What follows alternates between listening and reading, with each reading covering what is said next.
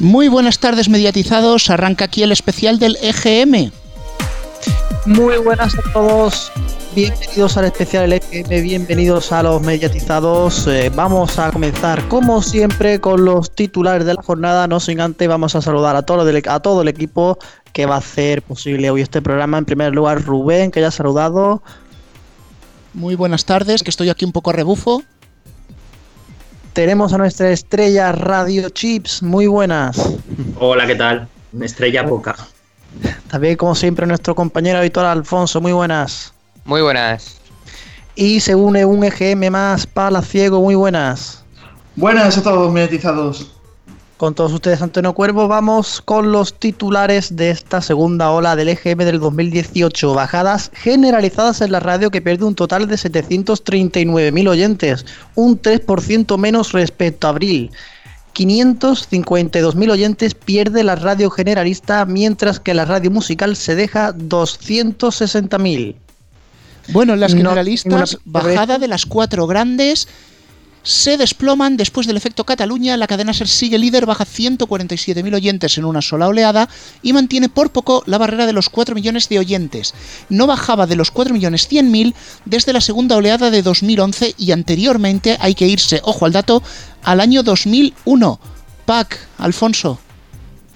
Pues eh, una bajadita no era nada, dos bajaditas no son nada, pero hay que decir que aunque haya bajado toda la radio en general, pues eh, si comparamos con hace un año, la SER ha perdido un 7% de audiencia, con lo cual, bueno, esto sí que ya empieza a ser un poco preocupante. Vale que está enmarcado en una bajada general, pero a lo mejor, a lo mejor hay que ir mirando alguna cosilla. Eh, sí, desde luego la temporada de la SER ha sido mala, porque más en un año con mucha política, como hemos hablado en más de una, eh, más de una ocasión, eh, resulta que la SER ha ido de bajada en bajada. Así que veremos eh, si los rumores hasta ahora eran fuertes de que podría haber cambios la temporada que viene. Supongo que ahora los rumores aumentarán. Y bueno, si hablamos de tortazo en la SER, el tortazo con mayúsculas se lo ha llevado la cadena Cope. Pierde desde invierno 223.000 oyentes y se queda en 2.686.000 seguidores. Aumenta en casi 100.000 la distancia con la SER y se reduce en 150.000 su ventaja sobre Onda Cero. Pac, vienen de subidas buenas, pero esto ha sido un correctivo. Sí, ha sido un correctivo, pero al final lo que, lo que ha hecho ha sido volver a donde estaban hace un año. En, otra vez de nuevo, en un entorno de bajada general, pues esta bajada lo único que ha hecho ha sido bajar un poco de las nubes a la cope. Pero si comparamos con hace un año, pues la verdad es que la bajadilla es casi, bueno, es muy pequeña, es menos del 1%, con lo cual bueno, es una bajada casi sin importancia. No, no, yo opino lo mismo. Ha sido una buena temporada para la COPE. bueno, en realidad están haciendo unos buenos años últimamente y esto no deja de ser un detalle dentro de una situación general muy buena. Pues pasamos a la cadena de A3 Media, Onda Cero. Es la generalista que menos cae, que hasta cierto punto es un premio, pierde 94.000 oyentes, pero queda por debajo del listón de los 2 millones. Pac, nos merecemos esta radio. Queda debajo de, de la barrera psicológica de los 2 millones, pero si comparamos de nuevo con hace un año, porque claro, comparar este GM con, con el resto de emisoras de, que han bajado también, pues la verdad es que tampoco podemos ver muy bien la diferencia. Pero si comparamos con hace un año, que es lo único que podemos ver donde suben y donde bajan, pues ha subido más de un 2%, con lo cual, pues esta bajada vale, sí es una bajada, pero al final, si se miran con respecto a hace un año, pues no está tan mal. Hombre, veremos a ver cómo, eh, por qué camino anda Onda Cero, porque si bien decíamos, la SEA lleva una tendencia general a la baja, la COPE en general al alza, aunque haya bajado ahora, Onda Cero está haciendo subidas y bajadas. Y veremos a ver en qué queda, cómo sigue esta, esta línea continua, si hacia arriba o hacia abajo. Ya veremos en, en el próximo GM. Y no nos olvidamos de Radio Nacional, la radio pública. Pierde también 127.000 oyentes y se queda exactamente en el mismo dato de hace dos oleadas. La pública toca techo, toca suelo y parece que se bandea entre los 1,3 y 1,5 millones de oyentes. Lo que era un sueño hace tiempo y tiempo, porque hace tiempo eh, Radio Nacional estaba que no superaba el millón, millón cien, bueno, ahora supera, digamos que va camino del millón y medio. Eh, si comparamos con hace un, año, pues eh, ha subido casi un 3%, con lo cual, bueno, en un EGM de bajada, pues ni tan mal, la verdad.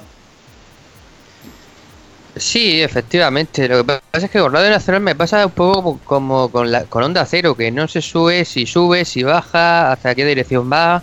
Luego tendremos siempre la incógnita con un cambio de gobierno de si habrá cambio la temporada que viene Radio Nacional y todo empezará otra vez de cero, en cierta manera. O sea que Radio Nacional también es otra incógnita de cara al futuro. Pues si hay una franja importante en la radio son los matinales y hablamos de los de las cuatro grandes. Todos desploman sus audiencias y empezamos a saber. Hoy por hoy pierde 214.000 oyentes, su peor dato en 7 años. Herrera en Cope baja 215.000 y se queda por debajo de los 2 millones. Más de uno pierde 195.000, ojo que esto duele. Y las mañanas de Radio Nacional baja 105.000 y pierde la cota del millón. Por franjas, todas caen, pero quienes se llevan la más gorda, no, perdón, los que mejor resisten, Tony Garrido y la segunda franja de Herrera de 10 a 13. Pac, ahora sí. Bueno, eh, Tony se lleva. Tony se lleva guarrazo, hay que decir. Pero también se lleva buen, eh, buen guarrazo eh, Pepa Bueno. o sea que no sé hasta qué punto quién está peor que quién. Y luego, además, Herrera, digamos que se mete todo el piñazo. Y más de uno hay horas en las que sube, horas en las que baja. Bueno, en general también baja. Pero si nos tenemos que quedar con dos guarrazos grandes, uno es el de la COPE, que vuelve a los datos de hace un año, y otro es el de la SER, que empeora los de hace un año y el resto digamos que están tranquilos. Sí, yo creo que Herrera un poco es síntoma de lo que le ha pasado a la COPE. Es decir, viene de muy, muy arriba y es cierto que la bajada es importante, pero viniendo de tan arriba tampoco me parece que sea una cosa tan destacada. Incluso lo normal es que en, algún otro EGM pues vuelva a subir otro poquitín. Eh, lo del hoy por hoy desde luego es destacable. Eh, como la mayoría de datos de la cadena SER viene a ser el peor dato en 7 años. Yo he estado mirando en, en el especial de Neo, que, que recomiendo a la gente que entre para ver las tablas con todos los datos. Y si vemos la tendencia en el último año, EGM eh, Pepa, o sea, Tony Garrido es cierto que se ha ido dejando audiencia, pero Pepa Bueno es que se ha dejado mucha audiencia en este año. Ha sido Pepa Bueno la que más me, audiencia ha bajado. No ocurre así, por ejemplo, en más de uno, donde más o menos las bajadas y las subidas del último año han ido a la par entre eh, entre Alsina y, Juan Ramón Lucas, por mucho que uno tenga mejor prensa que otro. Pues bueno, pues saltamos ahora hacia las tardes. Bajada moderada de la ventana que consigue su peor dato desde el segundo EGM de 2011 y ha llovido en general desde que el programa dura 4 horas. Subidas moderadas de Julia Otero, que también hay que decir que es su mejor dato en 5 años, y de Ciudadano García. La gran caída llega en la tarde de Cope que baja 135.000 y se queda por debajo de los 400.000 oyentes. En las noches, bajada generalizada con hora 25 perdiendo el listón del millón, la brújula cede parte de lo ganado en el anterior EGM, la linterna baja también de 8 a 11 y media y su diferencia con el 24 horas de Radio Nacional se reduce a 140.000 oyentes. El programa de la emisora pública sigue creciendo, se va acercando ahí poquito a poquito al medio millón. Ojo porque mm, la ventana ha hecho un dato, ha hecho un dato malo. Eh, de hecho, la primera hora de, de la ventana tiene casi casi la misma audiencia que, Julia. Están ahí, ahí. Y hay que decir que el Ciudadano García ha ido ganando adeptos la primera hora, que siempre ha sido su hora más fuerte. Incluso hay que decir que esa primera hora el, programa más escuchado es el de Ciudadano García por muy poco. O sea que digamos que empiezan la, tarde las tres a la vez, pero de repente se dispara Julia.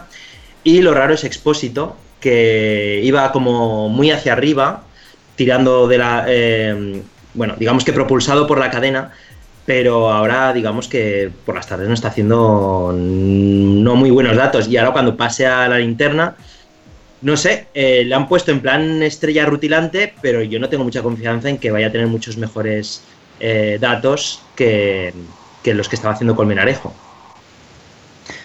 Hombre, con que mantenga los datos de, Colmenarejo ya, ya, sería, porque la linterna hacía años que no vivía años tan buenos. Eh, datos tan buenos, mejor dicho. Eh, pues efectivamente, para mí el dato destacado nuevamente y en sentido negativo es el de la SER, porque la ventana consigue su peor dato en, desde que dura cuatro horas. Y Julia Otero, que llevaba eh, varios EGMs pues más bien flojillos, eh, en este caso hace un, buen, buen dato y se acerca a la ventana. Hombre, no es que peligre el liderazgo de la ventana, pero no es el liderazgo tan fuerte como tenía hace hasta hace poco tiempo. Pues nos vamos ya de deportes y de carruseles. El larguero de Carreño pierde 18.000 y el partidazo de Castaño sube 35.000 y llega por fin a 600.000 oyentes. Por su lado, De la Morena sigue subiendo, en este caso 31.000 seguidores, y ya está por encima de los 400.000. Los datos del larguero son los peores de este programa desde el último EGM de 1993, hace 25 años, y los de Cope y Onda Cero es ahora son los mejores desde que García abandonó la Cope también hace bastante en el año 2000 y Onda Cero en 2002. Ojo al dato de 12 y media una porque en la tercera media hora de la franja deportiva de noche la Cope supera por la mínima a la SER. En el fin de semana Carrusel Deportivo baja en ambos días pero mantiene el liderazgo en el acumulado total. Tiempo de juego sube el sábado, tablero deportivo sube los domingos y Onda Cero los dos días. Si nos centramos en el sábado, tiempo de juego de Cope es líder de 18 a 22 horas y los domingos de 16 a 23. Incluso al principio de la tarde del domingo, Radio Estadio de Onda Cero también llega a superar a Carrusel. Unos datos un poquito locos, como corresponde a este EGM, que sale un poquito más bajo de lo normal. Lo que pasa que, bueno, volvemos a ver que los carruseles están empatados y poco más que decir a eso, porque si miramos el horario, pues bien, unas horas gana Carrusel, otras gana tiempo de juego. Eh, ambos lideran, pero a la baja, por, como toda la radio en general.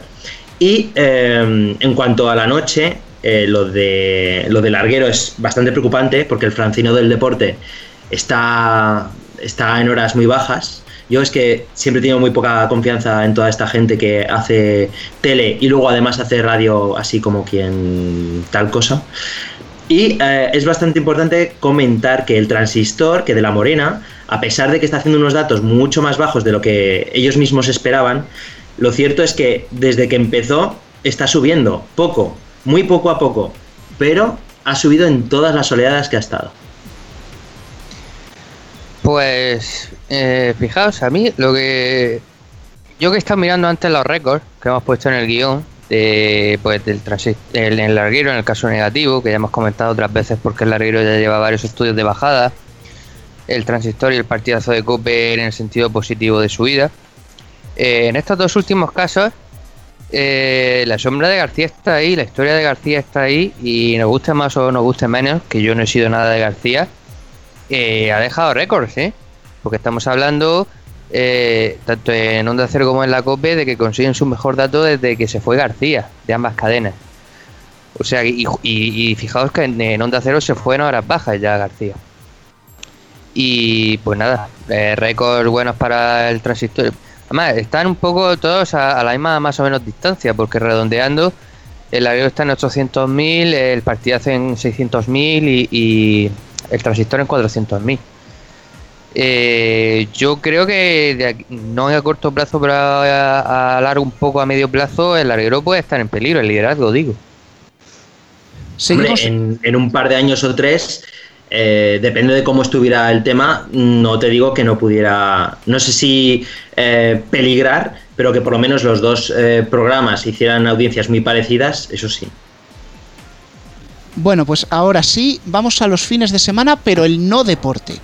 También ha habido una bajada generalizada de oyentes, a vivir que son dos días, lidera con 1.642.000 los sábados y 1.541.000 los domingos. Peores datos, otra vez tenemos que volver hacia atrás, desde el segundo y tercer EGM de 2011 respectivamente. Tampoco es un buen EGM para No es un día cualquiera, matinal de Radio Nacional, que los domingos registra su peor dato desde el segundo EGM de 2009.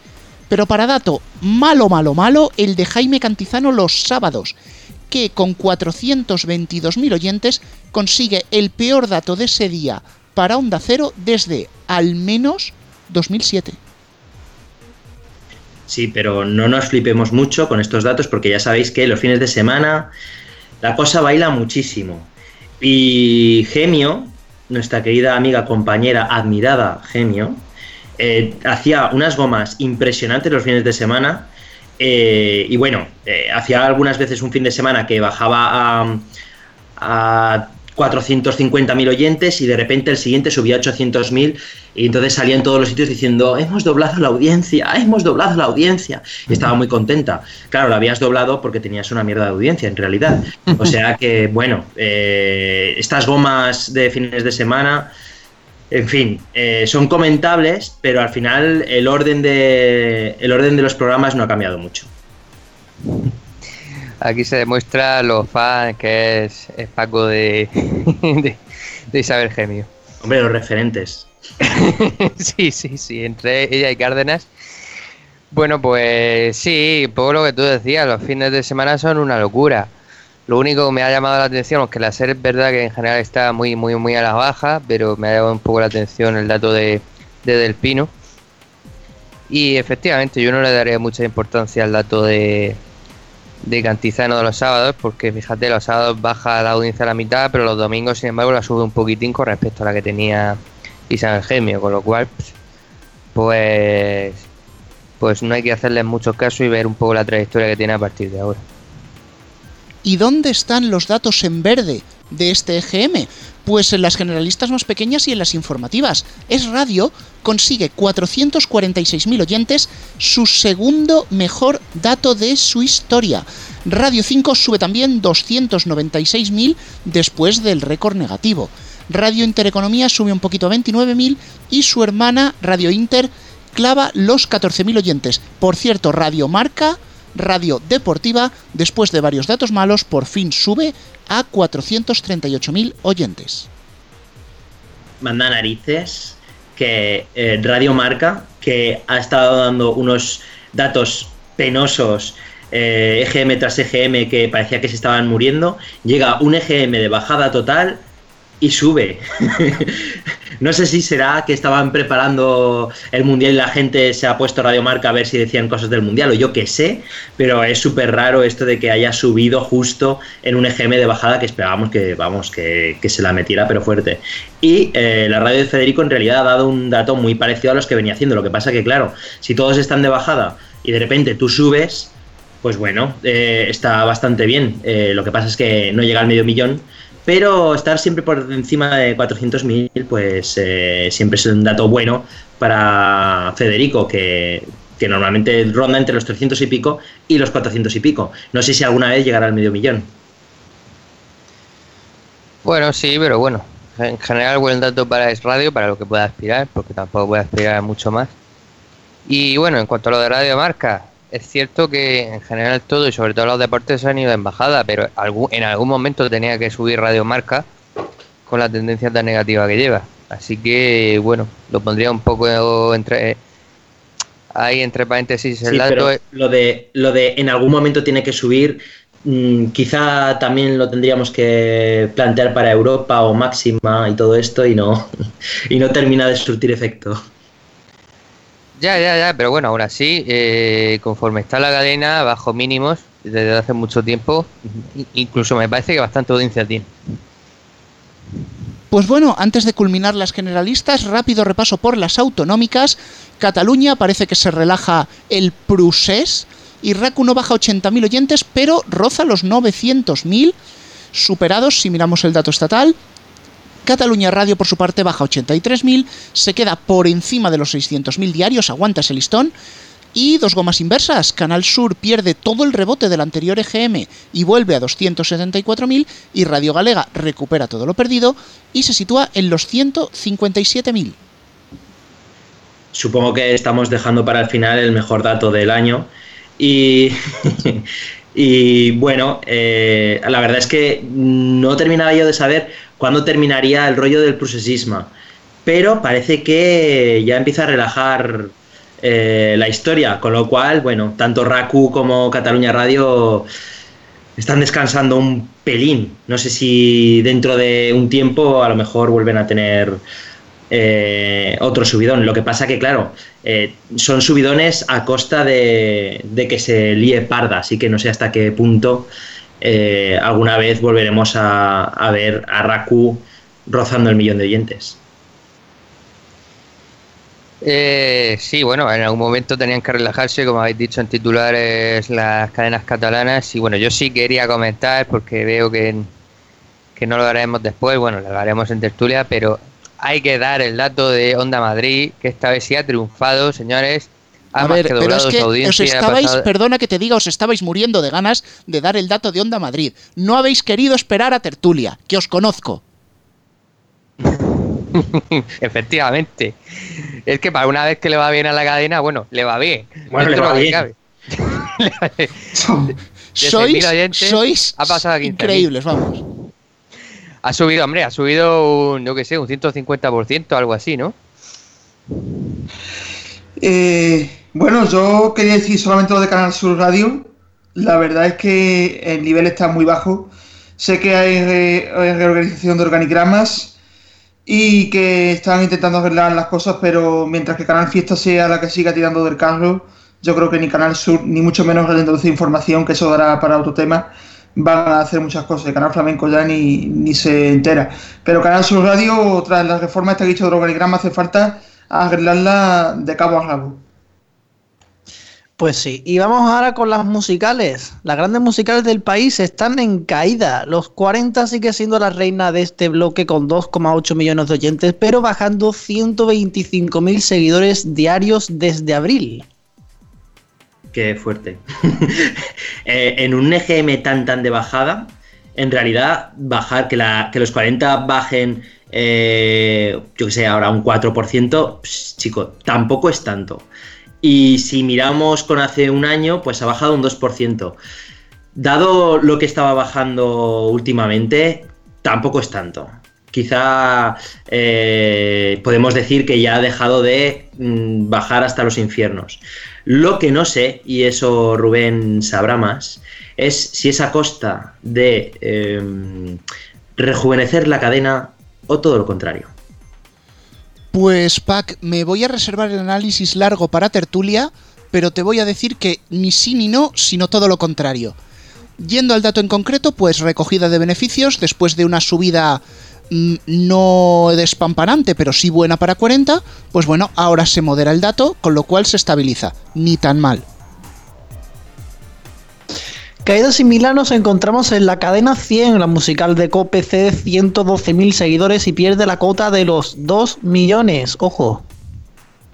Es que cadena 100 parecía, de hecho todas se han puesto a copiar un poco Cadena 100 y de repente Cadena 100 es como que se está desinflando, parecía que iba a tirar otra vez hacia arriba y se ha desinflado un poquitín y parecía que iban a dar caza a los 40 y bueno, parece que no que la cosa no va a terminar como todos esperábamos. Realmente no me esperaba esta caída de cadena 100, no solo la caída en sí, sino la cifra de caída, más de 100.000 realmente aquí sí han tenido que sonar alarmas en cope porque lo anterior, yo digo, esto es una goma fijo, pues va a ser que la goma no, no era, que lo que bajaron lo bajaron de verdad y que hay nervios en cope. No habrá virus, caer a 100.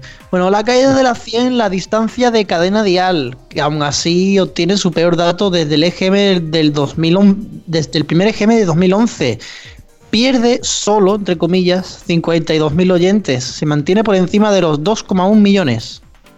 Pero como cadena 100 eh, ha hecho el Monger, pues nada, eh, se queda ahí como segunda y además es muy divertido porque en la SER lo han dicho casi a bombo y platillo, en plan, eh, seguimos siendo los segundos, seguimos siendo los segundos. Parecía que había un poquito de, miedo con, este dato y bueno, digamos que mm, conservan el segundo, el segundo puesto a base de que el resto lo está haciendo peor. Realmente Cadena Dial viene de un cambio muy grande de un año a esta parte de la fórmula que tenía a principios de 2017. Los cambios en el EGM sabes que los pagas y creo que ya los han pagado bastante caros. Perder solo 52.000, tal y como está el percal de bajadas, no es ni mal dato y posiblemente si se recuperase la audiencia de musicales en el próximo pique hacia arriba. Y nos queda entre las grandes Europa FM, que es la única de las de arriba que no baja. Hace plano subiendo 8.000 oyentes, pero logra parar la caída continuada de los últimos EGM. Sitúa su suelo en torno a los 1,6 millones de oyentes. Y con respecto a hace un año, ha caído más del 10%. O sea, que es que eh, lo de Europa FM, sí, vale, esto es como eh, ese dato anómalo que les ha salido hacia arriba, pero todos sabemos que, eh, que Europa FM está como, está hipertérrita, no hace nada y, ve cómo se les, va, se les va escapando la audiencia, pero siguen sin mover un dedo. Veremos si la temporada que viene mm, se atreven a hacer algo, pero, mm, pero mucho me temo que no. Hombre, yo aquí empiezo a discutir cosas. Sitúa su suelo, sitúa su suelo. Ya veremos si esto es su suelo. ¿No ha hecho nada? Bueno, sí, ha puesto unos nuevos jingles horribles y ha empezado a copiarle la fórmula a Cadena 100, incluso poniendo noticias absurdas cuando abren el micrófono. Ya solo falta que digan la mayor variedad musical en Europa FM. Mm, o cambia mucho en septiembre o no le veo buenos visos. Nos vamos hacia media tabla porque Rock FM pega una goma hacia abajo de 202.000 oyentes. Pierde la cota del millón, lo que permite a XFM, que recupera la goma del anterior EGM, situarse en datos superiores a la oleada de abril, 1.086.000 oyentes, y ganarle la plaza a Rock FM. Es el mejor dato de Kiss desde la primera oleada de 2012, 6 años. Pues en esa pelea que llevan Kiss con, con Rock FM, Qué mal les ha ido a los suecos, ¿eh? Entre la COPE, Cadena 100, Rock FM. Mm, ¿Qué pasa con los suecos? Decidme, ¿qué es lo que pasa? Bueno, eh, fíjate, fíjate, Pac, que hasta a ti se te ha olvidado Megastar. O sea, ¿cómo, cómo se acordarán en COPE? es verdad, o sea, fíjate. No, pero la cuestión es que Kiss, en esta lucha que tienen el uno con el otro, al final ha salido ganando. Y veremos si es, eh, porque recordad que el último EGM fue un poco malo y sin embargo ahora han vuelto a pasar del millón de oyentes. Veremos si esto se conserva o no. Pero vamos, de momento hacía muchos años que no tenían eh, tanta audiencia. Pues bueno, aunque las dos son de oldies, yo sigo pensando que Rock FM y Kiss FM juegan cada una en una liga diferente. Es muy difícil que un oyente de rock pase a Kiss y viceversa. Yendo ya con esto, Rock FM, pues nada, agosto huele a goma que tira para atrás, recuperará en noviembre y saldrá una nota de prensa fenomenal. Kiss FM, fíjate, recupera, se impone la lógica, aunque yo no la veía subiendo tanto, y se enmarca en la subida generalizada de las emisoras de Oldies. Bueno, yo resaltar dos cosas. En primer lugar, si os fijáis, de la anterior oleada con esta Rock FM, ha, marcado la misma cifra que XFM en la anterior oleada, 976.000. Y sobre lo que estáis diciendo también de, de la bueno del trasvase de oyentes de Rock FM a, Kiss, no te creas Rubén que, no puede ser tampoco que, puede ser, porque por ejemplo, si les gustan las baladas eh, de rock, se puede ir a Kiss FM fácilmente, ponen White Snake o ponen, eh, no sé, te pueden poner así, te pueden poner cosas así. Yo creo que el oyente de Rock FM, depende de la variante, puede irse a XFM o a M80. Yo, creo, que, el oyente de, X, eh, de, Rock FM no se mueve nunca a ningún sitio. Está ahí fijo, que no cambia el dial jamás de los jamases. bueno, depende también Voy a empezar para la tertulia, lo dejamos para la tertulia. Después seguimos, Radio LED devuelve la goma de la pasada oleada y recupera el medio millón, mientras Radio 3 se desploma, esto es una goma de libro, y supera por poco los 400.000 oyentes. Pues eso, goma de libro de Radio 3, que, a ver, esta bajada así tan de repente y sin venir a cuento, pues ya sabemos cómo se salda, que en diciembre de repente suben otra vez hasta los 500 y pico mil y que felices estamos que hemos superado el medio millón otra vez. Bueno, es que nunca lo perdieron pues aquí muy poquito que añadir. Goma presente la de la Radio Le, goma futura de Radio 3. Pues vamos ya eh, enfilándonos a la zona baja. M80 hace plano, bueno, más 7000, y logra situarse en torno a los 450.000, 447 exactamente superando a Radio 3 y ampliando la distancia con Máxima FM, que sigue bajando y se mantiene por poco en los 300.000. Ya está en datos de 2007. Es que em, estas radios realmente, mm, yo no sé, M80, si esto es una subida testimonial, digamos, porque realmente están cambiando algo y, están subiendo hacia arriba, o, es lo que decimos de, mira, en algún momento tienes que subir, eh, los datos bailan mucho, y, o que realmente son los oldies los que han subido y que, y que veremos una subida mucho mayor, por tanto, en diciembre. Esto es mi misterio, no sé yo exactamente qué es lo que ocurrirá. Pues bueno, te respondo, Pac. Mm, después del subidón que tuvo en el anterior EGM y en un contexto de bajadas, cosa que me parece que vamos a decir más de una vez en el día de hoy, consigue subir 7000, quiere decir que por lo menos has consolidado el subidón. Me parece buen rumbo el de mi 80, aunque no sea un dato para tirar cohetes. En cuanto a máxima, si miramos datos de los programas, yo creo que están frenando la bajada, pero no me atrevería a decirlo en alto. Es que en un año han perdido un 30% y siquiera bajada con la misma recta que estaban bajando los últimos años. O sea, es que, es que no tiene fondo esta caída. Bueno, luego lo, luego lo comentamos. Da vértigo, mira hacia abajo, ¿eh? Y, y ahora sí que ven el lío. Hit FM, la segunda de Kiss, supera los 300.000, 305.000, bate de nuevo su récord histórico y se sitúa a 3.000 oyentes de máxima. Uy. Por su lado, Melodía FM y Megastar, de Onda Cero y Cope, suben y superan ambas los 250.000. Bueno, que son subidas, pues eso, mini subidas que, vale, que bien, pero que no dicen nada porque realmente es como mantenerse plano. Vale, que sí, que en un entorno de bajada pues está muy bien, pero realmente mientras no parezca que ahí suben más de la cuenta, por ejemplo, Melodía, eh, vale, ha subido a 254, pero venía de 300 y pico, con lo cual, pues bueno, el resultado es pues regulero. Eh, perdón, quiero poner dos apuntes sobre esto. Melodía, hay que contar también que tiene los dichosos partidos y emisiones locales y Megastar está emitiendo sin un poste, el de Sevilla, que está en tamaño reducido, digamos, solamente a, una pequeña zona de la jarafe sevillana. Sí, ha perdido la mitad de la audiencia en Sevilla, que lo hemos comprobado. Bueno, realmente yo voy aquí a rebatir un poco a, Pala.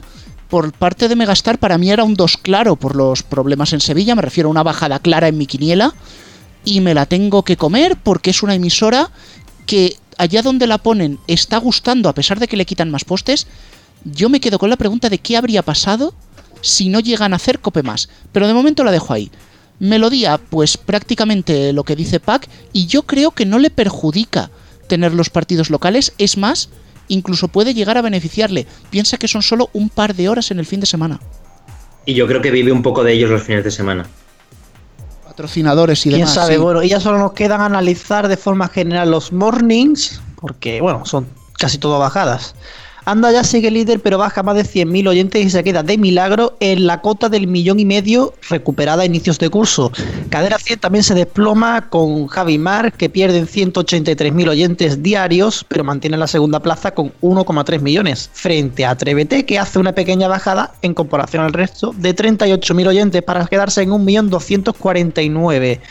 Cárdenas devuelve lo ganado en la anterior oleada, se sitúa en los 834.000, su peor dato desde finales de 2011. Uy, hace plano las mañanas Kiss en torno a los 600.000 oyentes y el pirata baja en consonancia con su cadena y pierde la cota del medio millón. El agitador logra su récord con 156.000 y mucho más, su peor dato histórico, 138.000. Madre mía, máxima FM. Eh, al final resulta que la bajada esta de cadena 100 o cadena 100 ha hecho que el anda ya respire un poco, porque la verdad es que estaban a puntito de darles caza y al final, fíjate, al final se están saliendo con la suya y están siendo líderes aumentando un poquito la distancia. Y Fuentes, que parecía que eso no iba a funcionar, pues mira, pues al final está ahí tercero. Ahora, el que se mete el guarrazo y bastante guarrazo es Cárdenas, que está ya a una distancia del resto, pues ya no es ni perseguidor y ahora se está acercando poco a poco a la zona esta de las Mañanas Kiss y el Pirata, el Pirata que ha bajado un montón. Y las Mañanas Kiss es la primera vez que nos sube, pero ha bajado mínimamente, con lo cual pues ni tan mal.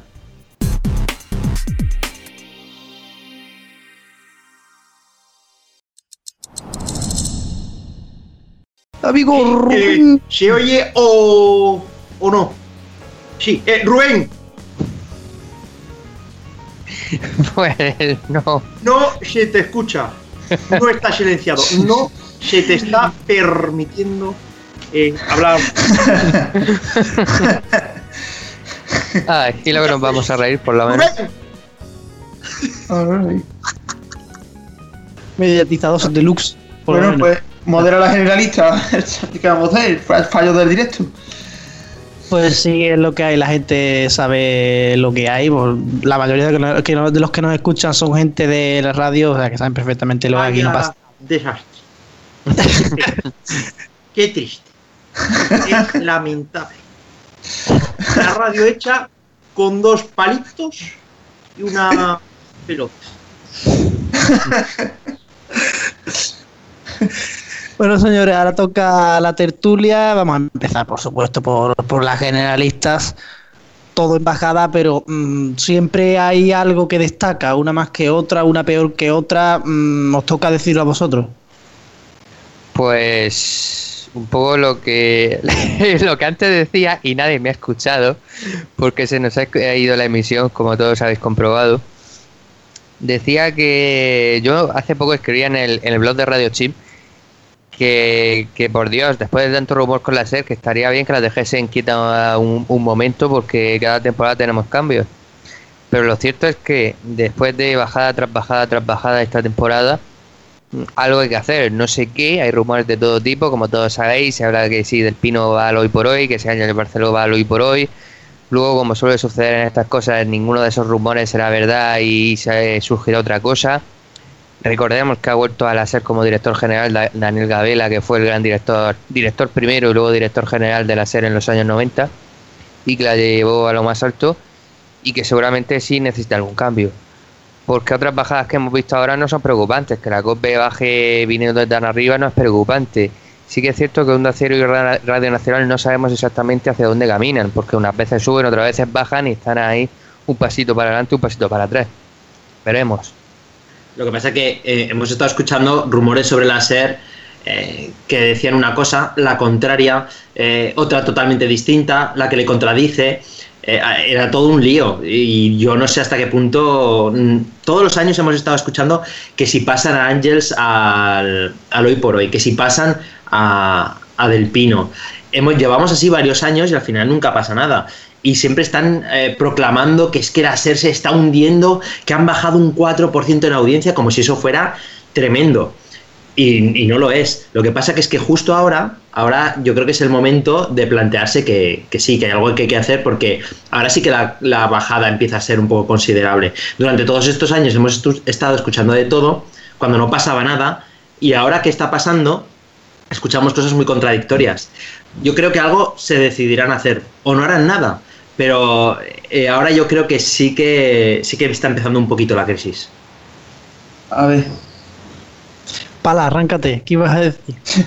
no, que, la verdad es que el análisis está bastante bien. Yo creo que tiene que arreglar bastante la audiencia a la cadena SER en ese aspecto. Y yo creo que deberían empezar a buscar ya nuevos como están rumoreando siempre. Porque, Pac, yo creo que tú bien lo sabes que siempre hay mucho ruido de confidenciales, siempre te, te digo, mira lo que hay aquí, mira lo que hay, pero nadie se aclara, ¿eh? Yo, no es que no se aclaren, es que yo creo que van filtrando cosas que son completamente contradictorias y que yo creo que atienden más a intereses particulares de la gente. Oye, filtra esto, filtra lo otro. Y luego todo el mundo hace clic y cuentan eh, publican artículos en los que no se dice nada y nadie se queja, con lo cual, pues perfecto, cada, cada X tiempo tenemos eh, un artículo que no dice nada sobre unas, unos cambios en la que nunca llegan, o sea que es todo un poco lamentable. Pero este año sí tienen que llegar, está claro que tiene que haber cambios en la. Mm, al menos en la mañana, el tramo principal, que es lo que lo primero que se ve y se nota, habrá cambios. Esta vez sí porque si hay tanto tanto rumor. Como tú lo sabes, eh, Pac, el rumor es la antesala, de la noticia. De la noticia, efectivamente. Eh, Alfonso. Pues sí, sí, todas más los rumores de la SER se centran en, la mañana, luego para que cambie, eh, para que cambien a Francino por la tarde, por ejemplo. Nunca se sabe. Pero sí, veremos. Que tendría que cambiarlo, por otra parte. pues, hombre, hasta hace poco eh, hacía una audiencia que era buena para la tarde. Ahora es verdad que, conforme ha ido pasando con todos los programas de la SER, ha caído en audiencia. Y ahora, y ahora además en el último EGM de manera importante.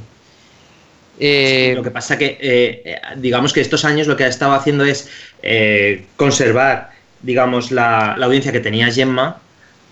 tampoco la ha incrementado mucho, por no decir nada, pero tampoco la, ha empeorado. Lo que pasa es que a mí me parece, vale que no siempre la audiencia eh, es un buen termómetro. Hay veces que también hablamos de la calidad, cómo se mide la calidad, no lo sabemos. La verdad es que la calidad, nos enteramos de la calidad yo creo que años después de que han terminado los programas. Eh, igual que todo el mundo sigue acordándose de la ventana de Sardá, yo creo que en el futuro nadie hará ni caso a la ventana de Francino, que ha aportado la, la ventana de Francino además del todo por la radio, que eso es del hoy por hoy. Pues la verdad es que yo creo que nada. O sea, es un programa bastante plano y que no. Y que, pues nada, a mí es que me parece un poco postureo, un poco vacío. Y me parece, pues eso, un programa muy plano. Eh, creo que en los años que viene, pues harían bien en, poner otra cosa que fuera un poco más mm, entretenida. Porque ya te digo, yo normalmente voy picoteando entre, entre Julia y el Ciudadano. O sea que yo lo veo, yo lo veo así también, Pac. Yo creo que el programa de la ventana de Francino es simplemente transponer lo que tenían ellos en, el hoy por hoy de entretenimiento y pasarlo a, la ventana. Ha sido muy bueno lo, que ha dicho Pac de la calidad de los programas. Será, son los que se recuerdan después de haber terminado el programa. Eso es verdad. Mm, ¿Tú creéis que alguien se va a acordar del hoy por hoy de Pepa Bueno cuando Pepa Bueno deje el programa dentro de dos o tres años? No la gente se acuerda, pues eso, de los buenos, de los buenos programas, de los que marcaron época. Por ejemplo, el de, del de Alsina, se acordarán, aunque sea por el, por el ILA europeo. Hoy, hoy, hoy. Ya empezamos con el postureo de Alsina, que aquí me voy a poner yo como si fueras tú Garrubo, que sabes que me gusta pelearme con él en el programa y, que lo echo de menos. Porque es que con, con Alsina hay tanto postureo que ya me cansa. Vamos, es que Alsina tiene, bueno, ahora ya un poco la diferencia no es tan alta, pero antes tenía un tercio de la audiencia de hoy por hoy. O sea, mm, vamos a ver que al final al cine se recuerdan por dos frases, pero nadie tiene ni puta idea de qué secciones hace cada día. Perdona, perdona, me parece que tiene de las mejores secciones. O sea, yo todas las mañanas escucho La España que madruga. Esto es como una religión, ¿sabes? O sea, yo hay partes que, sinceramente, me parecen súper bien y que además están súper bien conseguidas. Eh, Herrera también tiene sus secciones que, que enganchan a la gente. Pero el hoy por hoy, el hoy por hoy, ¿qué secciones tiene? Eh, bueno, yo antes de esta época, eh, bueno, recordando a una persona que ha fallecido, sí que me gustaba. Fíjate que no soy padre ni me, ni me corresponde, pero escuchaba yo mucho lo de la, escuela de padres que hacían hace un tiempo. Claro, pero eso no era la sección de Pepa, eso, esto no era la parte de Pepa. Bueno, pero es que no es que Pepa bueno no tiene secciones, porque tiene la parte política. Claro, por eso, pero yo te hablo de la parte política, que en realidad eh, el, programa de, de Pepa tampoco tiene, no sé, eh, no tiene nada que le diferencie de un programa que pudiera sonar en Radio Nacional. Bueno, no, te digo que no, pero vamos a ver, a veces los oyentes, y lo he hecho alguna vez eh, justamente en los especiales de GM, los oyentes de, de Alcina me recordáis un poco a los oyentes de, de este de, de Jiménez Los Santos, porque todos estáis convencidísimos de que, de que es muy bueno el locutor, de que, de que por Dios el EGM como dice lo que dice, si, si somos muchísimos más, y nos encanta como es y, y tal, pero bueno, al final los oyentes son los que son. Yo no digo, fíjate, no, ni siquiera te digo que Alcina haga un mal programa o buen programa, porque realmente lo he escuchado pocas veces. Sí que siempre me ha parecido que Alcina hace un, un programa a un ritmo que no es el, el que debe haber en un programa matinal de 6 a 10 de la mañana. Porque, porque no, porque esa parte del día tiene que ser un programa con ritmo, como tiene el resto de cadenas. Y por supuesto, eh, cambiando de nombre, que sí, Carlos Herrera, por supuesto, va a ser recordado. Eh, yo eso sí, por ejemplo, no lo dudo en ningún momento. Yo, una cosa de... una cosa de, de Alcina, perdón, que, que se lo quiero comentar a Pac, y además que me lo comentan mucho, hay que ver la, la de veces que utiliza nuevas sintonías, ¿eh? ¿Le gusta utilizar una sintonía cada día o cómo?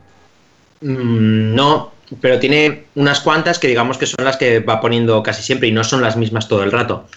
Donde más usaba sintonías distintas era en la brújula, porque dependiendo del momento del programa utilizaba un ritmo u otro. Y eso estaba muy bien. Pero en el programa de las mañanas no cambia tanto de sintonías. Suele utilizar las mismas a las mismas horas, pero no son siempre las mismas. Mm, hay que ver lo que nos está diciendo Rubén por aquí de, de Strangi. no le está gustando el programa. Mm, yo creo que vamos, lo, estamos llevando como podemos. Ah, de algo hay que hablar, de algo hay que hablar. Bueno, ¿qué más? ¿Queréis hablar ahora de los deportes? Porque aquí también hay tema, como siempre. Eh, mm, le suma, tenemos la duda. ¿Suma Carrusel las horas del final que corresponderían al larguero o no? Porque si miramos el por horas, por ejemplo, el por horas, lo hemos dicho los titulares, hay muchísimas horas, las principales horas lidera tiempo de juego. Pero claro, en la suma lidera por bastante carrusel. Entonces creemos que suma, suma las últimas horas por, por eso, porque en, las horas de las 12 de la noche el liderazgo de la serie es destacado. Lo, que, tenemos lo que dice la SER es que el fin de semana tiene eh, 1.359.000 los sábados y 1.374.000 el domingo a pesar de que Carrusel tiene una hora y media de duración menos que tiempo de juego, tanto el sábado como el domingo, es decir, no lo están contando. Uh. Pues entonces es lo que hemos hablado otras veces, que tiempo de juego tiene una audiencia muy fiel, que suele escuchar el programa y durante bastante tiempo. Y Carrusel Deportivo, por otro lado, tiene gente, gente distinta que va entrando en el programa y lo va escuchando. Las emisiones locales. Siempre lo digo, Carrusel cuenta mucho las emisoras locales de la SER, mm, que da, en toda España tienen emisiones locales. Yo creo que eso cuenta mucho. Yo es que creo, vamos a ver, sin desmentirte, porque evidentemente lo dices porque en Andalucía tendrán, pero creo que la SER a nivel local cada vez tienen menos retransmisiones. Eh, eh, en general hay todo menos local de todo en todas las cadenas, sí. Pero sí, aquí hay bastante. Yo además lo dije el otro día, tira mucho sobre todo también el programa deportivo de, entre semanas, de las 3 de la tarde. Y el fin de semana sobre todo los eventos, pero lo ponen en onda media. Sí, pero bueno... hablando de carrusel, por eso lo referimos a retransmisiones de los partidos, de retransmisiones de fin de semana. Sí, sí, las retransmisiones que están en onda media, lo que quiero decir, pero aparte de eso, los, semanales. Eh, sí, pero bueno, yo el otro día ponía un ejemplo hablando con, creo que con vosotros por Telegram, eh, que aquí en la región de Murcia, bueno, en, Cartagena nunca ha habido retransmisiones locales, salvo fases de playoff, de ascenso como ahora y demás, pero eh, antiguamente en Radio Murcia, eh, por, la, por las dos que entonces eran las FMs, hubo una época que retransmitían todos los partidos del Real Murcia, luego eso se pasó a la onda media, porque la secundaria pasó a ser la emisora de onda media, y las últimas temporadas no han radiado los partidos del Real Murcia entonces, ahora mismo, en salvo contadas ocasiones, en la región de Murcia no hay transmisión local de partidos de fútbol. Que en otros sitios sí, pues, eh, no, hay duda. Sí que creo, ah. en, general, en general, un poco la idea que vosotros estéis transmitiendo, que sí que el oyente de distintos equipos se acerca más al carrusel deportivo porque eh, de tiempo de juego creo que gustan unos determinados periodistas y narradores y mm. sin embargo, eh, de carrusel deportivo gustan en general. A lo mejor los, los, locutores estrella gustarán menos, aunque yo soy de la idea de que Joey Flacker, el narrador del Barcelona, es el mejor narrador que ahora mismo hay en España. Pero a lo mejor esos locutores estrella en general gustan menos, pero los locutores en general gustan más y la gente que, yo que sé, del, del Albacete, del Murcia, del Valladolid, pues a lo mejor prefiere escuchar el carrusel deportivo que ponerse tiempo de juego. Por ahí quiero ir. Avisado a Rubén de las horarias, ahí tenemos las horarias. El campanario. El campanario tarraconense. Abre eh... micropack. oh. Pues mira, las horarias sí la oímos, Rubén. Está la cosa. Son las 8, las 7 en Canarias. Bueno, vamos a seguir, vamos a seguir, que sí, esa, esa era la idea, Alfonso, por donde yo quería ir, lo, lo, de, lo de los distintos equipos se acerca más a Carrusel, aunque sea la emisión nacional, y tiempo de juego más para Madrid, Barcelona y poco más. de hecho, han, han, publicado en Twitter una, una imagen eh, con el mapa de España y viendo en qué sitios era líder, en qué provincia será líder eh, tiempo de juego y en qué provincia será líder eh, carrusel. Y la cosa estaba un poco, no sé, mitad mitad. Y no, me hace de gracia que en cuatro provincias el líder era Radio Estadio. Uy, ¿dónde? Em, creo recordar que Navarra, Guipúzcoa, eh, Salamanca y Ávila, me parece recordar. Sí, en Navarra tienen allí un fuerte un fuerte equipo en Onda Cero sobre el estadio. Me interesa ese mapa, ¿eh? ¿Lo tienes por ahí? Pues eh, creo que lo ha tuiteado tiempo de juego. Muy bien, pues lo buscaremos ahora. Sobre generalistas, algo más aparte de los deportes, de, algo de diario, de fin de semana. No, en general, pues eso, que la SER necesita cambios, que la COPE va por buen camino, eh, aunque ya veremos con el cambio que van a hacer con, con el locutor de la tarde que pasa la noche. Y, bueno, los cambios que va a haber por la tarde, ahí puede haber futuro, que Onda Cero no sabemos si andan para adelante o para detrás. No, no, sé si puede haber futuro porque me da la sensación de que lo que tienen pensado para la tarde es un poco paja mental, sueca, es decir, eh, el, típico rollo tío-tía. Eh, juntos mm. para hacer la tarde, eh, ya sabemos cómo la van a hacer, al tipo suecope. Y además es que cuando haces una pareja, sabes que, mm, que no sabes cómo va, cómo va a ir, digamos, de, mm, de feeling entre los dos. porque, bueno, porque claro, tiene que haber un poco de química. Sí, sí, hasta qué punto han hecho mucho o poco micrófono juntos. No, es, que era solamente lo que te comenté también en Pack el otro día, que me di cuenta también que, que la fórmula sueca también se utiliza en Rock FM por, con el cambio de, Marta Vázquez a, a, Carlos Medina, que están ahí un ratito dialogando de las cosas si tú lo escuchas sobre las dos y media cuando están cambiando entre ellos, verás que es casi lo que tú dices, fórmula sueca. Así en cadena 100 también se saluda un locutor y otro en, la entrada, eso lo he escuchado yo también. Sí, pero que, es hombre y mujer lo que estáis diciendo, pues en, ese caso se repite en, en Rock FM, aunque sea muy breve. Sí, tiene que ser hombre-mujer, hablar de cosas un poco simples y durante muy poco tiempo. O sea, rollo sueco. Sí, eso se da, eso se da en el caso de rock en el cambio de fórmula de Rock FM por la noche, como es tío tío, no se saludan. No, no, no se saludan. Ni por la tarde tampoco. Entre Carlos Medina y Rodrigo Contreras tampoco. Pues fíjate, ahí está el tema. Se saludan cuando es tía tío. Esa es la fórmula de su P. Vale, uh, tenemos el mapita por aquí, la pasaba Alfonso, mira qué bien. Vamos a ver, ¿dónde, eh, por el sur veo mucho más azul, ¿no? Mucho más cope, ¿no? Sí, sí, en Huelva también. Huelva porque la copa en Huelva está también muy regular. A ver si se me abre esto. Uh, vaya por Dios. No, pero es curioso que es muy geográfico, en el sentido de que el sur, centro de España aparece de la COPE, el este, suroeste, noroeste de, la SER y onda cero por aquí, por un poco por aquí, por allá. Pues sí que hay Cataluña no sale, pero me supongo que será RACU. Sí, imagino que sí, por eso lo han dejado en gris, porque ni, ni ninguna lidera. Bueno, pues ahora os tuitearemos el mapa para que. Y o lo hacemos en el juego o, donde lo hayas encontrado. Ah, mira, sí está. Y Cádiz es de la SER, ¿ves? Eso no lo había visto yo entero. Ve Cádiz de la SER, vale. Comunidad Valenciana es de la SER. El sur vuelve a ser de la SER lo demás todo de la COPE, Cáceres de la SER, y el norte casi todo de la SER, y Asturias ahí al lado de la COPE. Madrid, importantes de la COPE, y Cataluña, pues eso, lo que, lo que vosotros decís, o será o RACU o, Cataluña Radio, ni más porque lo puesto en gris. Y Baleares tiene también color distinto. Eh, pues porque está azul y se ve un poco más oscuro. Porque Canarias, fíjate, Canarias está partida en dos, Tenerife está azul, es el mismo azul más oscuro que Baleares, pero azul al fin y al cabo, y la provincia de Las Palmas está en amarillo carrusel. Sí, bueno, porque allí B3 no se va a escuchar ni Canarias Radio en la otra.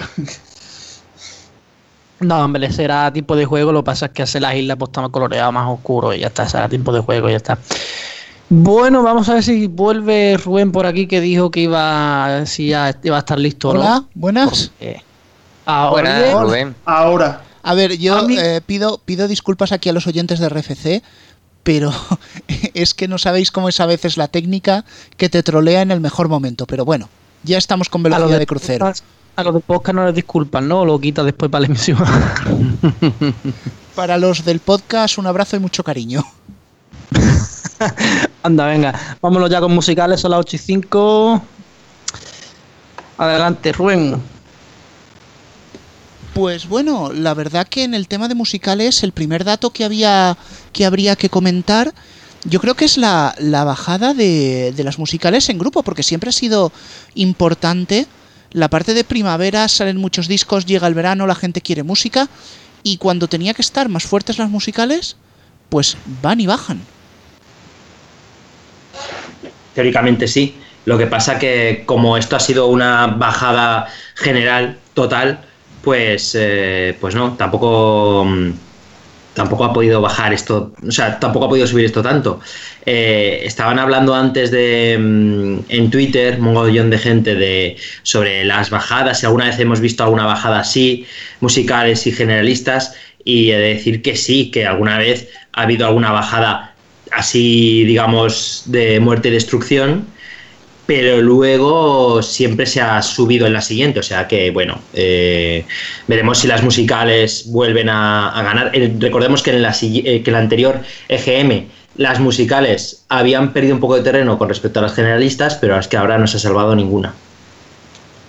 Ahora han bajado más en las generalistas, han bajado bastante más. Bueno, estos datos generales, yo sé que Rubén quería comentar más a fondo 40 porque lo tuvimos ahí, tuvimos un amago de comentario largo en los titulares.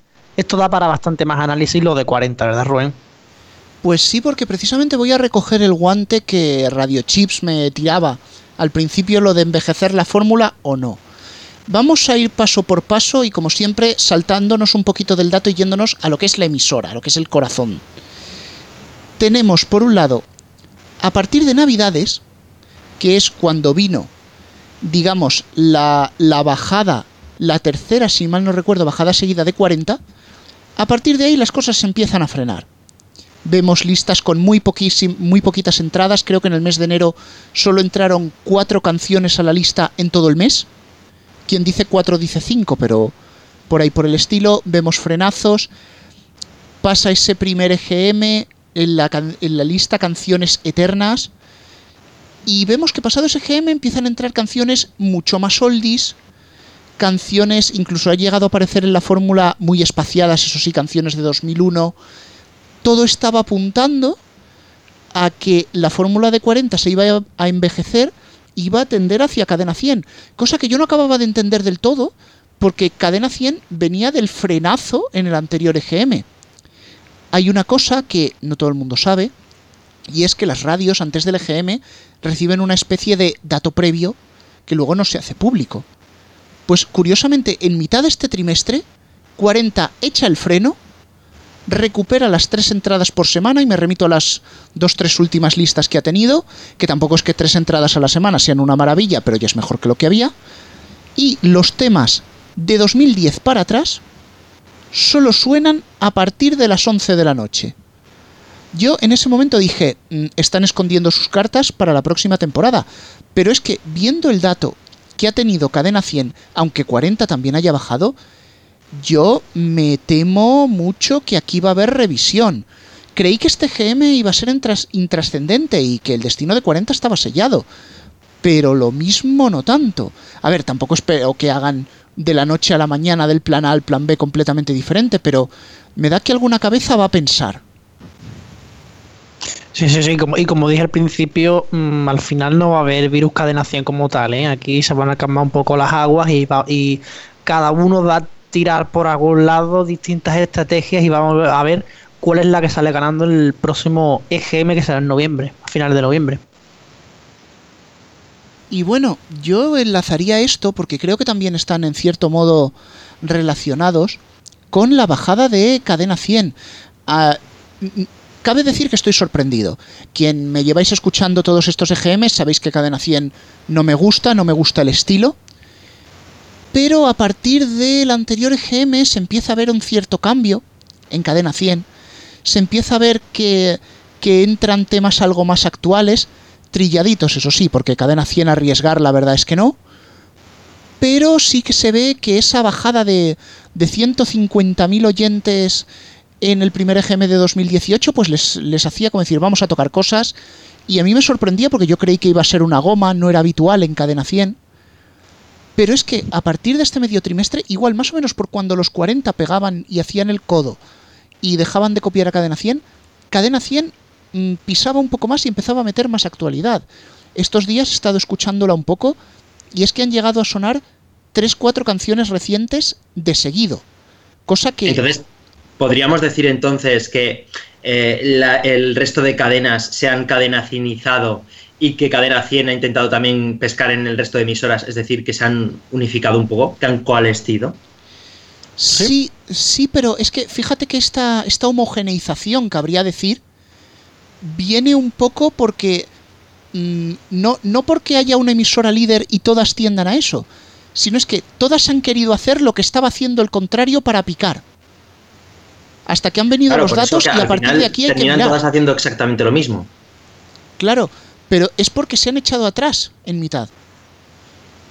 Yo ahora no pongo la mano en el fuego cómo va a sonar 40 o cómo va a sonar Cadena 100 en septiembre. Sí, lo pongo un poco más por Dial porque Dial juega en otra liga, a pesar de los datos. Pero yo creo que, que Cadena 100 se ha puesto nerviosa, ha visto dos EGMs malos seguidos, ha dicho, vamos a meter más novedad, 40 iba a copiar a Cadena 100, pero ha visto, esto se desmorona, mm, voy a hacer lo que yo sé hacer, que más o menos me va bien, y, ahora mismo pues hay un poco como decir, vale, ¿me quedo aquí parado a costa de que me puedo hundir o me muevo y me puedo dar un batacazo? Es bastante complejo, Pac. Eh, yo quería añadir una cosa, es que me, ha recordado ahora Rubén diciendo, eh, yo creo que han visto en cadena 100 dos EGM malos y se han puesto nerviosos. Es que me da la sensación de que eso pasa con los directivos en general de las radios, casi con cualquier cadena de radio que tenga, sean generalistas o musical. Y a mí me sorprende porque, vamos a ver, aquí por ejemplo, cuando hacemos estos análisis eh, después de los especiales EGM o incluso alguna vez en, en Twitter y demás, con los programas regulares a veces, intentamos hacer un cuadro global. Es decir, decimos, el dato que se ha dado en este EGM es este, pero hay que ponerlo en contexto con otros anteriores y lo que creemos que puede ocurrir en el futuro. Y yo creo que ese contexto, los directivos, que son los de las cadenas, que son los que también tienen que hacer un análisis sosegado y ver por dónde anda la cosa, pero no solamente fijarse en la foto fija que es un EGM, no lo hacen. O me, esa, esa es la impresión que a mí me da. Y, y, qué clase de directivo de radio eres si no eres capaz de tener la sangre fría y ver a la larga, en, en, largo recorrido, si la cosa está funcionando o no está funcionando. Por supuesto, eso no quiere decir que no se hagan cambios. Puede ser que la cosa no esté funcionando desde lejos pero no te puedes poner nervioso, seas directivo de, la cadena que sea, porque un EGM o incluso dos EGM le vaya mal a un programa de radio. Alfonso, eh, voy a retomar lo que tú dices y voy a decir algo a riesgo de salirme un poquito del tema, pero esto es algo que yo ya quería decir hace tiempo en antena. Hay un virus en las radios musicales que es peor que el virus Kiss, que es peor que el hipotético virus Cadena 100, que es que no hay directores. No hay directores en realidad. Lo que tenemos son gestores.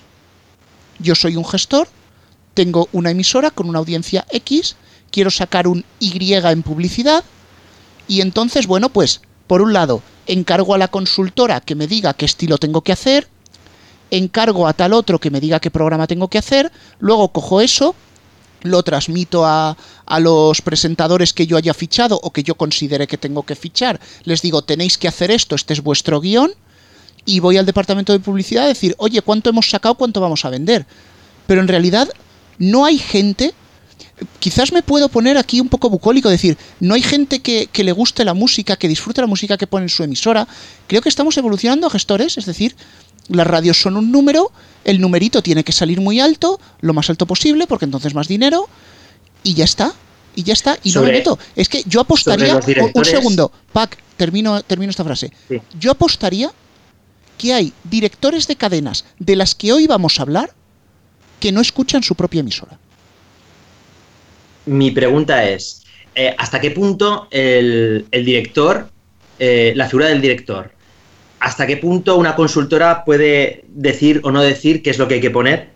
Y la pregunta sería, eh, si tú pones una consultora, necesitas un director, eh, ¿está sustituyendo eh, la figura de la consultora del director? Y en caso de que tengas un director que, aunque tenga unos datos delante, decida él hasta qué punto em, hasta qué punto él puede decir que no a lo que diga una consultora. Porque en ese caso, ¿para qué quieres una consultora?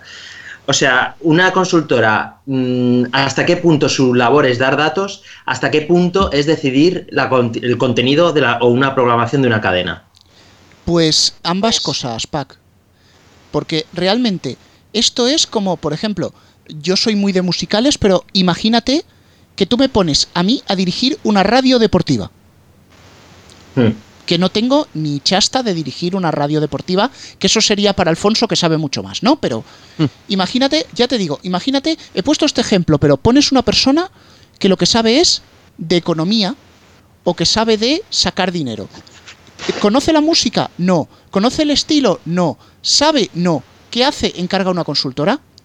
Y lo que dice esa consultora prácticamente es que va a misa exceptuando, y yo sé, y yo sé... Si tú tienes una consultora y lo que dice no lo llevas a misa, exactamente quién sobra, el director o la consultora. Y yo sé, y es el inciso que te iba a hacer, yo sé que hay emisoras donde la consultora dice una determinada cosa, luego pasa por un filtro medio de la dirección, si tienes suerte que tu director entienda algo que no tiene por qué, y a lo mejor dice, bueno, de la consultora me ha dicho que haga A, B, C, D, E, pues E no me gusta. Pero ahora, no hay un director que diga hay que hacer F aunque no lo haya dicho la consultora. Por eso digo, son, son gestores, o sea, son gente que podría dedicarse al periodismo en algunos casos o a la contabilidad en otros, pero no son gente que, que sienta la música. Y, y, ya te digo, puedo parecer aquí, oh, el horror, apreciar la cultura. No, no, pero es que es así. Yo es algo que no veo, porque si no, no se permitirían algunas aberraciones y algunas fórmulas absurdas que hemos oído. No hablo de Cadena 100, hablo de cuando Cadena, cuando M80 era un revoltijo entre indie, soldis, rock, suavecitas y no se sabía qué hacía, cuando Máxima sonaba floja, que eso es lo último que Máxima debe hacer. Mm, realmente, si fuera una persona que entendiera un poquito y escuchara su propia emisora, no digo todos los días, pero de tanto en tanto, se habría dado cuenta mucho antes. Y creo que se no, tontos con la rajada, o sea. Sí. No, lo que quiero añadir a todo esto que, que por lo visto el éxito es la repetición. Lo he estado comentando también con otro compañero que no está en el grupo, pero la repetición es lo que la gente, vamos, eh, a lo que va. Y, con M80 se ha demostrado que M80, habéis dicho lo de la, la variante de, de indie, de, de, intentar poner soul, de intentar poner algo tranquilo y al final te voy a poner las 30 de siempre igual que rock. Sí, lo que ya se sabe que gusta y los experimentos los justitos, sobre todo en emisoras como M80. Está visto que los experimentos no le vienen bien, lo de siempre y ya está. Bueno, más concretamente vamos a comentar más emisoras, eh, por ejemplo Europa, tenéis que hablar de Europa porque Alfonso ha dicho ya la palabra mágica de este GM que es contexto. Nos gusta mucho lo del contexto. Siempre hay que ver en qué contexto, en qué contexto nos estamos moviendo, porque estamos en un contexto de bajada y esos 7000 oyentes, que eso es un plano, pero en un contexto de bajada, eso de eso para Europa yo lo veo una subida, por lo menos yo, por lo, menos yo lo veo como una subida. Eh, Europa se ha frenado, mm, ¿qué es lo que ha hecho? Realmente, si hablamos de Europa, y voy a intentar ser breve después de la pedazo de rajada que acabo de soltar, realmente Europa tenía que rebotar, porque por lógica del EGM vienes de bajadas muy fuertes y tendría que ser un rebote. ¿Qué ocurre? Mm, mala suerte para Europa, porque el rebote te pilla en el contexto de bajadas y entonces tu rebotito va a ser 8.000. Es decir, que te puedes encontrar que vienes de perder 100.000, 100.000, 120.000, tus rebotes son solo 8.000 y probablemente en noviembre estemos hablando de que Europa luche por mantener el millón quinientos. Y, bueno, lo sé, yo sé que vosotros queréis que hable de Cárdenas, pero es que yo de Cárdenas solo voy a decir una cosa y es que creo que no renueva el contrato. O sea, incluso gente, gente que en mi entorno escuchaba a Cárdenas, no le escucho yo porque sabéis que no me gusta, pero es que se están cansando de él también. Y viene de largo. Y esto ha pasado cuando a tres media no ha querido moverse, es decir, cuando las bajadas eran de 10.000, 10.000, 20.000, no se plantearon cambiar, fueron a tiro fijo, que es lo habitual en A3 media, y ahora por no hacer pequeños cambios entonces, te viene lo que te ha venido. Por eso yo creo que en A3 Media Radio, si no lo han hecho ya, tienen que reflexionar. yo no sé en, Europa FM cuál es el modelo que tiene, al que tienen que aspirar, porque realmente mm, el inmovilismo no les ha funcionado y, y qué tienen que hacer para que, para que vuelvan a funcionar, digamos, para que vuelvan a estar un poco de moda. Lo cierto es que, por ejemplo, Cárdenas antes eh, sí que tenía más repercusión porque además las liaba, muy gordas pero desde que está en la tele, eh, en vez de tener más, más repercusión, yo la verdad es que yo ya no escucho que lo que ha dicho en la radio, lo que ha dejado de decir. Eh, la verdad es que yo ya no escucho ninguna repercusión del programa de Cárdenas. No sé si eso tendrá que ver con la bajada de audiencia o, cómo, o cómo funciona el tema, pero la verdad es que Cárdenas yo lo veo un poco desaparecido en combate. Bueno, la verdad que si miramos la tarde, a ver, eh, Europa no está tan mal en esa franja. Pero creo que es un morning, me remito a lo anterior, o sea, había que haberlo tocado. No digo cambiar el presentador, no, pero haberlo retocado en formato, en secciones, alguna cosa más, haberlo retocado cuando debía. Eh, bueno, perdón. solamente decir una cosa. Yo creo que el problema también está en que está grabado el programa. Yo creo que el programa debería ser ya en directo y con más variedad. Ha dicho la palabra mágica. en directo. Pero yo es que eso no lo, no lo veo un problema. O sea, yo escucho Buenos días Javi y Mar o escucho incluso el Anda ya. Bueno, el Anda ya a lo mejor sí, lo necesito un poco más. Y tampoco veo que sea tan importante que, esos programas sean en directo, la verdad. Es una crítica que siempre se le ha hecho a Cárdenas y que nunca he entendido. Pues porque, por ejemplo, si ha jugado el Barça contra el Madrid, eh, al día siguiente pues suele haber pues eso, los típicos piques, los típicos, no sé, los típicos chascarrillos, las típicas cosas de ayer pasó esto, o imagínate ahora que juega España. Eh, imagínate que al día siguiente no se dice nada de España. Pues queda como, como raruno. O sea, es que la radio es el directo y si tú pones una lata y atemporal, pues sabes que, que te van a ganar en cuanto a, pues eso, a comentar cosas del día a día. Yo sí, o que en vez del lunes comente el partido del Madrid Barça el martes. Eso ya sería. No, escucho, el programa, pero ¿lo hacen? Sí, sí, sí, sí, es así. Lo comentan el martes con toda la cara. Yo quería decir que estoy muy de acuerdo con lo que dice Pac y voy a retomar un poco mm, precisamente con Alfonso que ha dicho, es que me da un poco igual si es grabado. A ver, eh, Alfonso, ¿tú te imaginas que el hoy por hoy lo grabase en el día anterior a las 6 de la tarde? No, pero para mí esa es la diferencia. Es decir, una cosa es la radio generalista o incluso algún programa de la musical que tiene necesidad de ser en directo porque necesitan estar pegados a la actualidad, pero un morning show no creo que necesite estar pegado a la actualidad. Pues yo estoy en total, estoy en total tipo de programa que quieras hacer. Pero un programa de humor estoy en total tiene que estar pegado a la actualidad por obligación. Pero a ver, una cosa es que tú, por ejemplo, un programa monográfico como el Rocky del mes de mi 80 o cuando estaba 40 trending. Los puedes grabar porque vale, ahí no dependes. Pero el morning es un programa vivo, porque hay participación de los oyentes, hay noticias, algunos incluso dan el tiempo, hay sorteos, hay concursos, o sea, grabarlo, o sea, es como comerte la comida congelada del día de ayer, no, no tiene sentido. Sí, sí, pero te pongo un ejemplo, el programa de Buenos Días Javi y Mar, vale que tiene alguna llamada de los oyentes, vale que sí que dan noticias en directo, pero si lo cambias un poco, un Buenos Días Javi y Mar lo puedes hacer perfectamente grabado, sinceramente, porque además las noticias que comentan, eh, me refiero a las presentadoras, no las que se hacen cada media hora o así, eh, son noticias que puedes comentar un lunes o dentro de tres días, que no ocurre nada. Y lo demás es poner música, hacer comentarios curiosos y, poco más. Y, os digo que a mí me gusta el, programa de Buenos Días Javi Mar, pero, por ejemplo, pero para mí es un ejemplo típico de que ese programa con algunos pequeños cambios se podría hacer perfectamente grabado. Claro, pero tú imagínate que ahora mismo Javi Mar, y donde digo Javi Mar puedo decir cualquier otro morning, lanza un tweet, lanza o tiene su cuenta de WhatsApp la gente escribe, escribe, escribe y no se le menciona a nadie. No sé, eso iba a quedar un poquito extraño.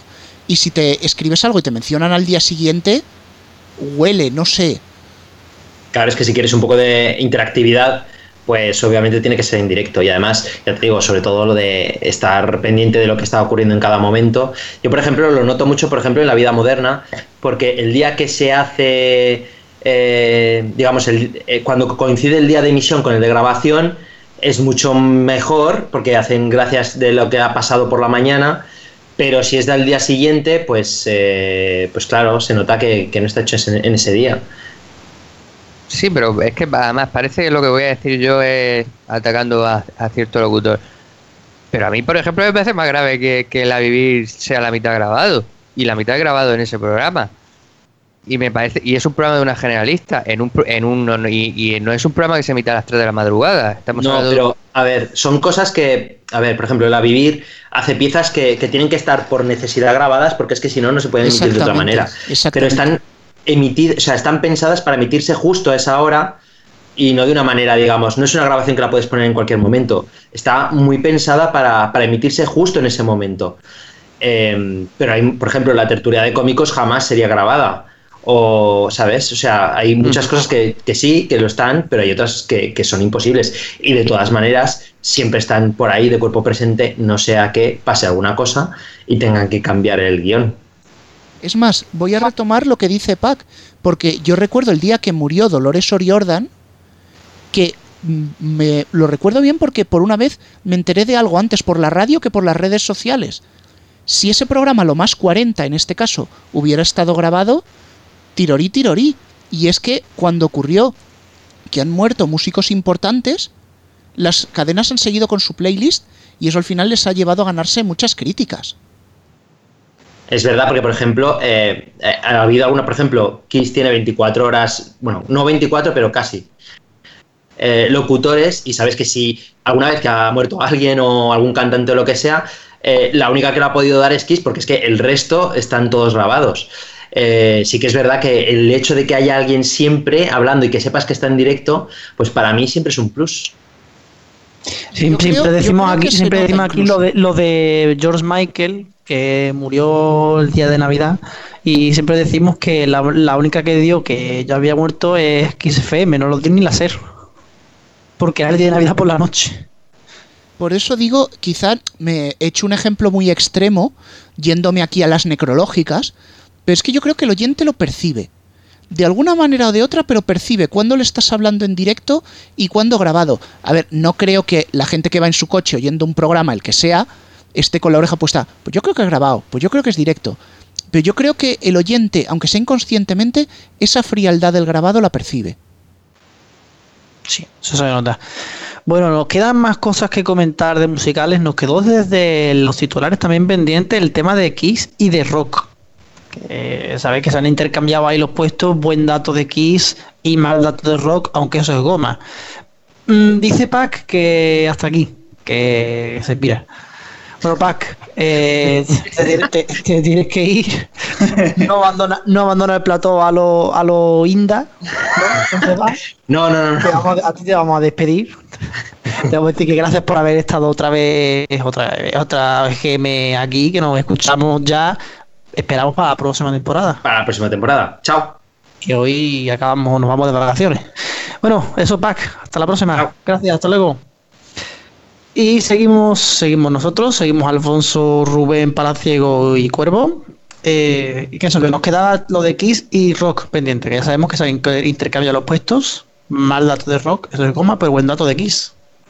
Eh, sí, y, lo, perdón, lo que quería decir era eso, que lo dije al principio, el dato que tenía Kiss en la anterior oleada es el dato que ahora tiene Rock FM, 976.000. Es curiosísimo que esa goma haya sido tan justa y tan precisa que, que parece que se han cambiado las tornas. Y sobre el tema de la audiencia, la verdad es que yo lo veo bastante crítico porque ya lo he dicho muchísimas veces. Si que FM quiere mantener el millón de oyentes, tiene que, estar siempre actualizándose constantemente y no solamente poniendo canciones sueltas y cositas sueltas como el decálogo de Mariscal. Eh, tiene que poner más cosas, tiene que poner algún espacio más abierto, eh, arreglar el fin de semana también con eso de, esas cuatro horas que no hay ningún locutor que es ordenador con jingle de 2 a, de 2 a 6 de la tarde. Y por las noches, la noche la tiran, la noche la tiran. De miércoles a jueves sí, a las 12 de la noche el decálogo, pero ¿quién va a oír a las 12 de la noche el decálogo si ese programa podría pegar perfectamente, no sé, un domingo quizá a las 12 después de, de Little Steven o, a las 9? O el sábado, o el sábado a las 10 o, algo de eso. Sí, pero has, planteado, has planteado varias cosas que esto también se puede aplicar a, también a la radio en general, como hemos hablado de las consultoras, como hemos hablado de los programas grabados. Eh, vamos a ver. eh, por un lado, por un lado hemos dicho que al final este tipo de emisoras de oldies se van a lo que, perdón, se van a lo que funcione, se dejan poco de experimento. Y le pedimos experimento a, Rock FM cuando no deja de ser una emisora de oldies. Así que se, pues han llevado años y años con lo que funciona y hasta ahí han llegado, hasta el millón de oyentes. Y, eso, lo de las, las horas en el fin de semana, bueno, si miramos con otras, si nos comparamos con otras emisoras, Rock FM no tiene tantas. ¿Qué es lo que pasa en esas horas? Que no hay publicidad. O, si la hay, hay muy poca, entonces para esa publicidad pues no pueden poner locutor. Mm, peor es lo de melodía. Se lleva todo el día sin locutor, solamente. Bueno, ahora tiene el programa de Cano, ¿no? El programa de Juan Cano por la mañana. aparte de eso, no. Mm, el turno de fórmula que tenían en ese horario están suprimido. O sea, no hay fórmula de locutor en melodía el fin de semana ahora, ¿no? Bueno, creo que estaba Agustín García haciendo una repetición. el, domingo, el domingo siempre estaba Agustín García y el sábado, dependiendo, estaba Fruto o Mejía. Mejía. lo que, quiero decir, lo que quiero decir que estos no están haciendo otro turno en otro horario, ¿no? El fin de semana. O sea, está el programa de por la mañana y el resto PC, el famoso 21.2. No, que yo sepa, no hay nada más. Y, y lo de Rock FM quería decir que que de 2 a 4 tienen que ellos su publicidad para lo normal y corriente. No, local no tienen muchas veces. Bueno, Rubén. Bueno, yo aquí quiero hablar un poco del caso general y el caso particular de Rock FM y de Melodía. Bien es cierto que le estamos pidiendo que ponga programas a una emisora de Rock FM que está planteada, pizca más o menos como está planteada de cadena 100. Lo que quieren venderte es su fórmula no te venden sus programas. Los programas están ahí para las horas que la fórmula no va bien o no te merece la pena por razón X. Entonces, se fue se fue el oldie, nadie le sustituyó y la emisora no lo ha notado. Yo sigo pensando que esto es una goma del copón. Igual en los fines de semana metes un ordenador, bueno, ¿y qué? Pero la fórmula está. Ahora, yendo ya a la parte concreta de Rock FM y Melodía. Estas emisoras mm, probablemente no tienen el presupuesto que la gente se cree y que aunque aún están e, en dos grupos grandes como son Cope, como son A3 Media, probablemente estas radios están yendo con un presupuesto algo más que justito. Que en Melodía se tiren un rato sin ordenador o franjas del fin de semana sin locutor, bueno, vale, va, es un tercer producto, tiene la audiencia que tiene, tiene los postes que tiene, bueno, vale, va. Mucho más cruel es Hit FM, que el viernes apagan y hasta el lunes no hay nadie. Pero en el caso de Rock FM, esto me está diciendo que aunque la emisora tenga un dato de audiencia bueno, en los dineros no estás yendo tan bien. Y eso es algo que, que le voy dando vueltas sobre Rock FM desde hace tiempo, que a lo mejor no están obteniendo el retorno en público que ellos se esperan. Obviamente, como este dato no sale en el EGM, pues nos queda solo elucubrar.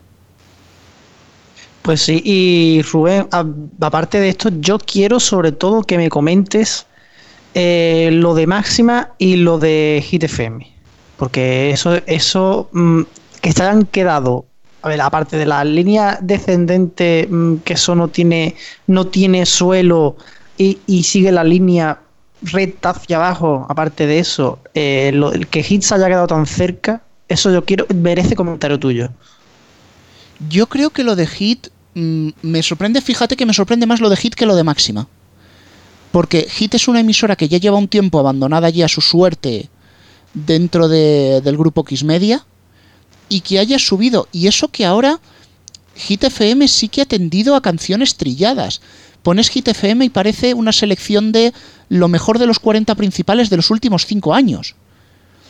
Están bajo la consigna de no arriesgar y, todas las canciones que pones que prácticamente no necesitan que te las presentes. Quizás por eso han conseguido subir, aunque no creo que les lleve mucho más lejos de lo que están. Máxima, me da un poquito de pena porque no está aquí Pac-Man para rebatirme tanto lo que he dicho de rock como lo que voy a decir de Máxima. Seguro que cuando escuche el podcast me contestará. En el caso de Máxima, tenemos un morning que no está calando, pero tenemos unos programas que van en subida o en plano, o sea, Puro Dance va en subida, eh, tenemos el mucho, mucho Max, no, perdón, el Máxima 51 VIP que ha hecho un plano, o sea, pierde 1000, pero prácticamente es un plano. Clímax ha subido.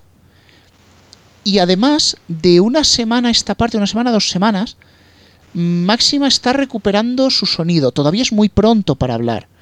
Están quitando, digamos, las canciones más flojas, que a lo mejor se ven reducidas una a la hora, posiblemente. Incluso las canciones de máxima reserva son algo más energéticas. Yo creo que deben plantear, ya de cara a la próxima temporada, ese parte de reset en la música, completarlo y plantear una opción algo más seria para el morning. Porque creo que gran parte de lo que está fallando en máxima no es así. Con todo, hacer una bajada menor que las anteriores en un contexto de bajadas es lo único medio positivo que le puedes sacar. Sí, porque mira, Rubén, eh, vinando por horas máxima, donde baja sobre todo es eh, en la mañana. O sea, en las cuatro horas del morning y en las dos primeras horas de fórmula, aunque si bien esas dos horas baja poquito. O sea, vamos a dejarlo que vamos a dejarla en plano, ¿vale? Sobre todo a partir de las 2 de la tarde hay subidas importantes en porcentaje. 21, 23, 27, 29, 34% más hasta las 7 de la tarde. A partir de las 7 de la tarde se mantiene, alguna hora baja un poquillo y luego a partir de las 10 de la noche de nuevo bastantes subidas. Es decir, la tarde de máxima le ha salvado. Podría haber sido peor, ¿eh? Podría haber sido peor. La fórmula y Puro Dance parece ser le ha salvado a máxima, ¿eh? realmente el, el, dato de Puro Dance, que es lo mejor de la emisora, no aparece en las tablas de Neo, no nos ha dado tiempo, hemos conseguido el dato muy de últimas, pero la subida de Puro Dance es 22.000 oyentes. Tanto en porcentaje como en cifra es la mayor subida de, de Máxima FM y a lo mejor quizás José AM no se manejaba con el morning, pero sigue siendo uno de los locutores más potentes de la emisora. Yo no tocaría el puro dance ahora mismo. Creo que han ido... Entiendo que el Mucho Max actual es un Mucho Max muy de bajo coste, con dos voces, suavizado para que el oyente de una emisora popera pueda caer en máxima, pero creo que es precisamente el morning que no espera un oyente de máxima. Pues no, y así, y así ha quedado la cosa. Eh, bueno, nos queda de la parte baja, bueno, baja, bueno, sí, parte baja, M80. M80 eh, esto es el... ¿Ha frenado su caída ya? ¿Podemos decir que ya M80 está en subida o no? Para mí, y antes de que intervenga Pala, que seguro que quiere hablar de M80, yo creo que este dato es bueno, porque vienes de un subido en el anterior, podía haber sido una goma perfectamente, y ves que no lo ha sido, que sigues subiendo y además subes en el muchas veces mencionado contexto de bajadas. Si hubiéramos visto una subida general de la radio musical, este podía haber sido otro tiro para arriba para M80. Yo creo que han encontrado... No es que hayan encontrado el camino por lo de las trilladas que decíais, pero se han reconciliado con un público que después del revoltijo había dejado M80 y ahora ha vuelto. Quizás has, tirado de trilladas porque era lo que te era más fácil para asegurar y ahora hay que construir, pero construir sobre esto, no sobre el pifostio anterior. Bueno, yo diría construir sobre las trilladas, pero tampoco que, estén siempre las mismas, porque es que el otro día, por ejemplo, el sábado por la tarde puse M80 y estaba sonando Status Quo, o iba a empezar a sonar, y ahora de pronto lo cambia a Rock FM y estaba terminando Status Quo, la misma canción, eh, Wherever You Want, por ejemplo. Pero yo que sí que Cuando tú y además con lo peor que Rock FM era un ordenador. Eh, que y en el M80 estaba Ángel. Lo que quiero decir, si quieres que una emisora como M80, que aunque el ánimo esté plano, esa subida plana, tiene que dar un estilo propio. Yo pienso ahora mismo que, el estilo propio lo tiene que seguir buscando. Yo pensaba que el estilo propio, y además que lo hablé con Diestro en algún EGM o algo, era el, poner un poquito más de indie, poner un poquito más de pop así, más escondido meter quizá un poquito de soul, eh, meter un poco más de 80 así escondidas. Incluso yo diría meter 60 porque los 60, salvo Rock FM, no las pilla ninguna. Pero yo creo que, que M80, bajo la base de las 30 de siempre, los 35, debería empezar otra vez a reconstruirse, como bien dice Rubén, pero por lo menos que, se dé cuenta oyendo un poquito lo que hay alrededor, es decir, que, no pongas una sabiendo que vas a ponerla, que, que la acabas de poner ahora mismo la otra, porque yo creo que Ángel está en directo, por decirte Ángel, por decirte cualquiera, pero el sábado a las 3 de la tarde está Ángel, no sé si, si es lo que tú ves. No sé si eso es lo que tú opinas, Rubén, de, eso, porque yo creo que, que es que a M80 lo que le falta es eso. Yo creo que M80 eh, tiene un punto que tiene que progresar. Ya ha visto que el batiburrillo indie y, y de canciones así al pegotón no le funcionaba. Si ahora ya has conseguido reconciliarte con tu público adulto y sin ánimo de reiterarme con lo anterior, pues ahora por ejemplo puedes meterles alguna novedad adulta más, como siempre muy escogidas como HM80, puedes plantearte recuperar algún programa, es decir, tienes la base, no estoy hablando de un cambio, estoy hablando de progresar sobre lo que tienes. Sí. Bueno, voy a hacer brevemente para ir cerrando ya e ir, repasando las emisoras más pequeñas y demás. Voy a hacer lo mismo que hice antes con Máxima, lo voy a hacer ahora con M80. Por la mañana, o las dos primeras horas parece que hay un poco ahí de bajada y luego hay unas cuantas horas que se mantiene, pero entre la 1 de la tarde y las 8 sí se puede decir que hay una franja que sube bastante. Y, bastante, bastante horas que suben un 50%, un 134%, un 40%, bueno. Subidas importantes en la tarde, sobre todo cuando se va acercando el programa de Javier Penedo. O sea que, lo mismo, el programa de la tarde y la fórmula, ahí está salvando a mi 80. El morning no tanto, el morning está ahí templado, entre medio, entre medio. Eh, bueno, perdón, vamos, eh, no me quiero dejar tampoco en este apartado de las musicales a las emisoras públicas, Radio 3 y Radio Clásica, que son otras dos candidatas a, Goma. Eh, en noviembre seguramente subirán y si no suben ya hay algo huela quemado. Pero esos 100.000 oyentes que ha perdido Radio 3 o también una bajada importante que ha tenido Radio Clásica, bueno, ha bajado 20.000 realmente Radio Clásica, creía que había bajado más, pero bueno, en porcentaje sí, es, un, es una bajada importante que lo vi antes de radio clásica. O sea, eso puede ser un poco goma. Eh, y vamos. ¿Queremos repasar las autonómicas? Sí. De, radio clásica quiero decir solamente que, me parece lo que dice Rubén con otras emisoras, un batiburrillo. No tiene un orden establecido, en mi opinión. Yo soy radio clásica, ahora mm, he llegado a poner radio clásica algunas veces y la veo con, mucho, mucho de hablar.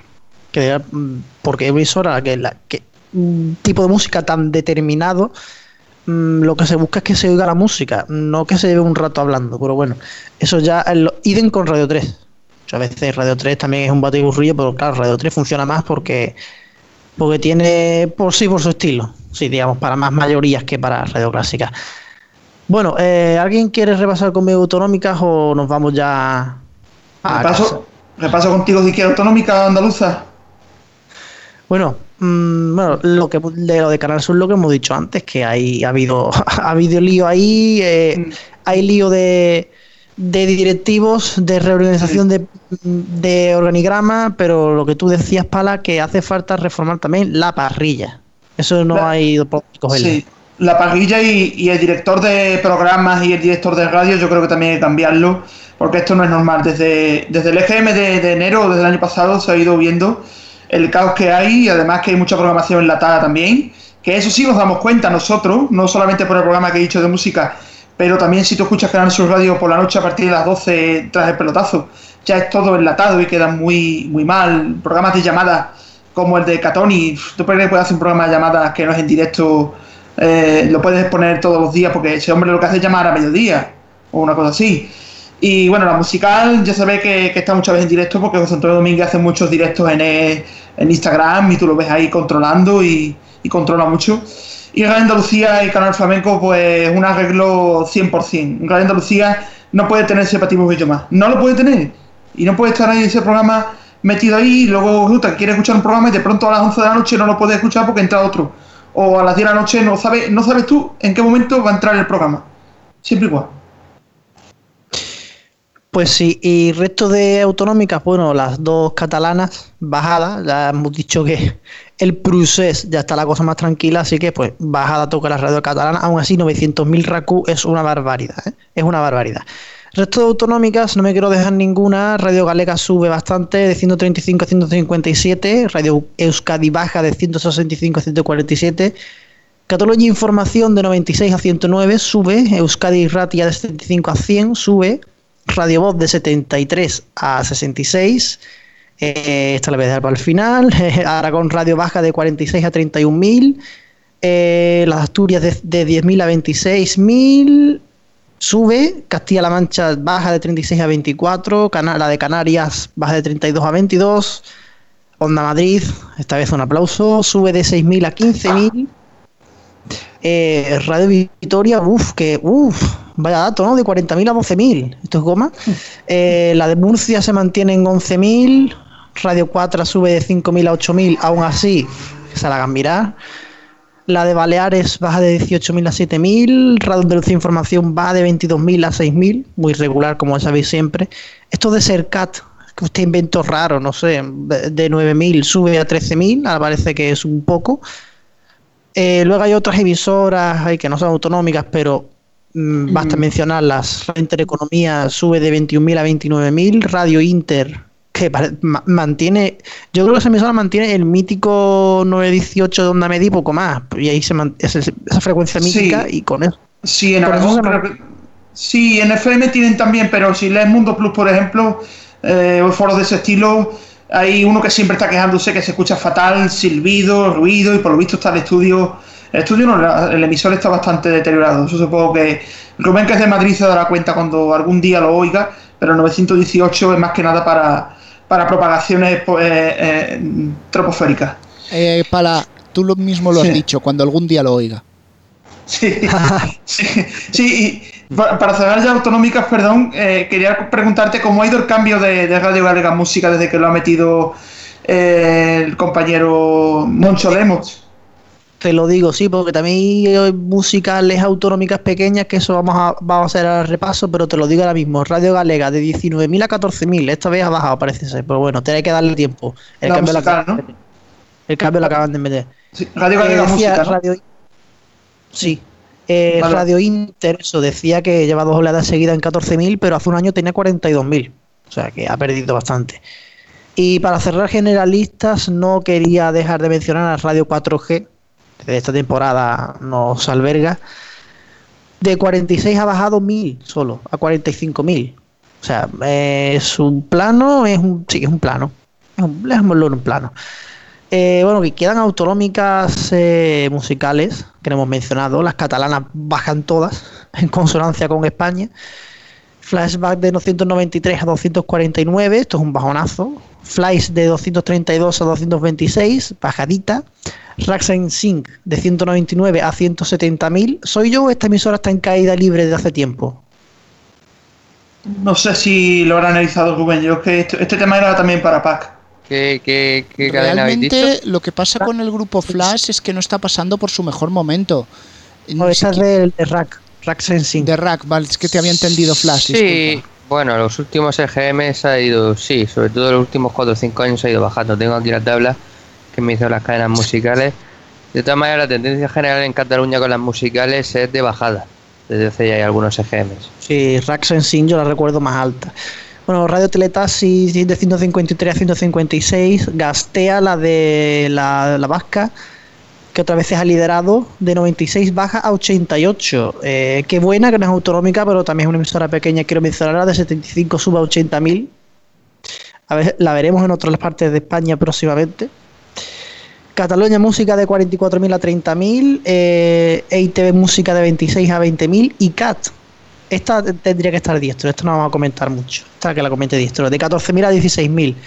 Radio Galega Música, ya te lo he dicho, de 19 a 14.000 y Flamenco Radio se quedan 9.000 oyentes. Y hasta aquí todas las emisoras. Y, una cifra que creo que se, nos ha olvidado, la de, Radio Le. Radio Le, Radio Le, que al menos diga la cifra, vale. Eh, claro, porque hemos dicho que ha hecho goma, ha recuperado lo perdido. De 397 sube a 521.000. Ahí queda. Ahí queda. Era goma, punto. Eh, no hay tiempo para más. Eh, queremos hacer una agenda deportiva de despedida, digamos, para, para repasar lo que, lo que se nos avecina en este principio de verano.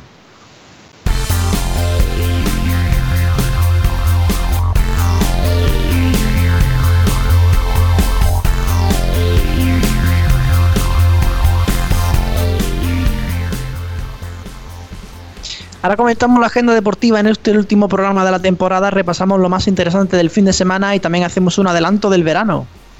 Comenzamos como no podía ser de otro modo por el Campeonato del Mundo. Entre sábado y martes se juegan los octavos de final y ya tenemos decididas las primeros cruces. El sábado a las 4 Francia-Argentina en 4. Sábado a las 8 Uruguay-Portugal en Telecinco. Domingo a las 4 el esperado España-Rusia en Telecinco y domingo a las 8 Croacia-Dinamarca en Telecinco. Hoy se están decidiendo precisamente las cruces de, del lunes. Eh, los cuartos de final se juegan el 6 y el 7 de julio, a las 4 de la tarde a las 8 de la tarde. Las semifinales el 10 y 11 de julio a las 8 de la tarde y la gran final será el domingo 15 de julio a las 5 de la tarde. Fin de semana con mucho motor se corre el Gran Premio de Motociclismo de los Países Bajos y la Fórmula 1 visita Austria. Las carreras de motociclismo varían su horario normal. Moto 3 será a las 11, Moto GP a la 1 y Moto 2 a las 2 y media. Mientras que la carrera de Fórmula 1 se disputará a las 3 y 10 de la tarde, todo en los canales temáticos de Movistar Plus. Otra cita de estos días es la disputa de los últimos partidos de clasificación para el Mundo Básquet de 2019. Efectivamente, porque el Mundo Básquet se hubiese tocado este año, pero al final se retrasa para el año que viene. Eh, España juega sus últimos partidos de clasificación aunque ya está clasificada. BIMAT será la encargada de dar el Eslovenia-España el jueves a las 8 y el España-Bielorrusia el domingo a las 6 y media también por BIMAT. Y como despedida de la agenda hacemos un repaso de las citas reportivas de este verano. Tendremos en Movistar Plus Wimbledon del 2 al 15 de julio, el Tour de Francia como siempre en televisión española del 7 al 29 de julio, Tendremos el europeo de natación del 3 al 12 de agosto en Glasgow, todavía sin televisión, veremos si, si lo emite de deporte el europeo de atletismo del 7 al 12 de agosto en Berlín. También esperemos que lo televise Teledeporte. Y eh, luego vendría en agosto la famosa Supercopa de España, que a estas alturas hay que decir que no tiene fechas oficiales. Si buscáis veréis que se dice en Google que se juega el sábado 11 y martes 14 de agosto, pero eso no está confirmado. La Supercopa de Europa, por supuesto, sí está confirmada. Se jugará el miércoles 15 a las 9 menos cuarto por Bean Sport, Fin Sport en exclusiva, entre Real Madrid y Atlético de Madrid. Sea el primer partido ya que no se pueda ver en abierto, de Liga de Campeones o relacionado en este caso. Y os recordamos que el inicio de la liga será el fin de semana del viernes 18 al domingo 20 de agosto.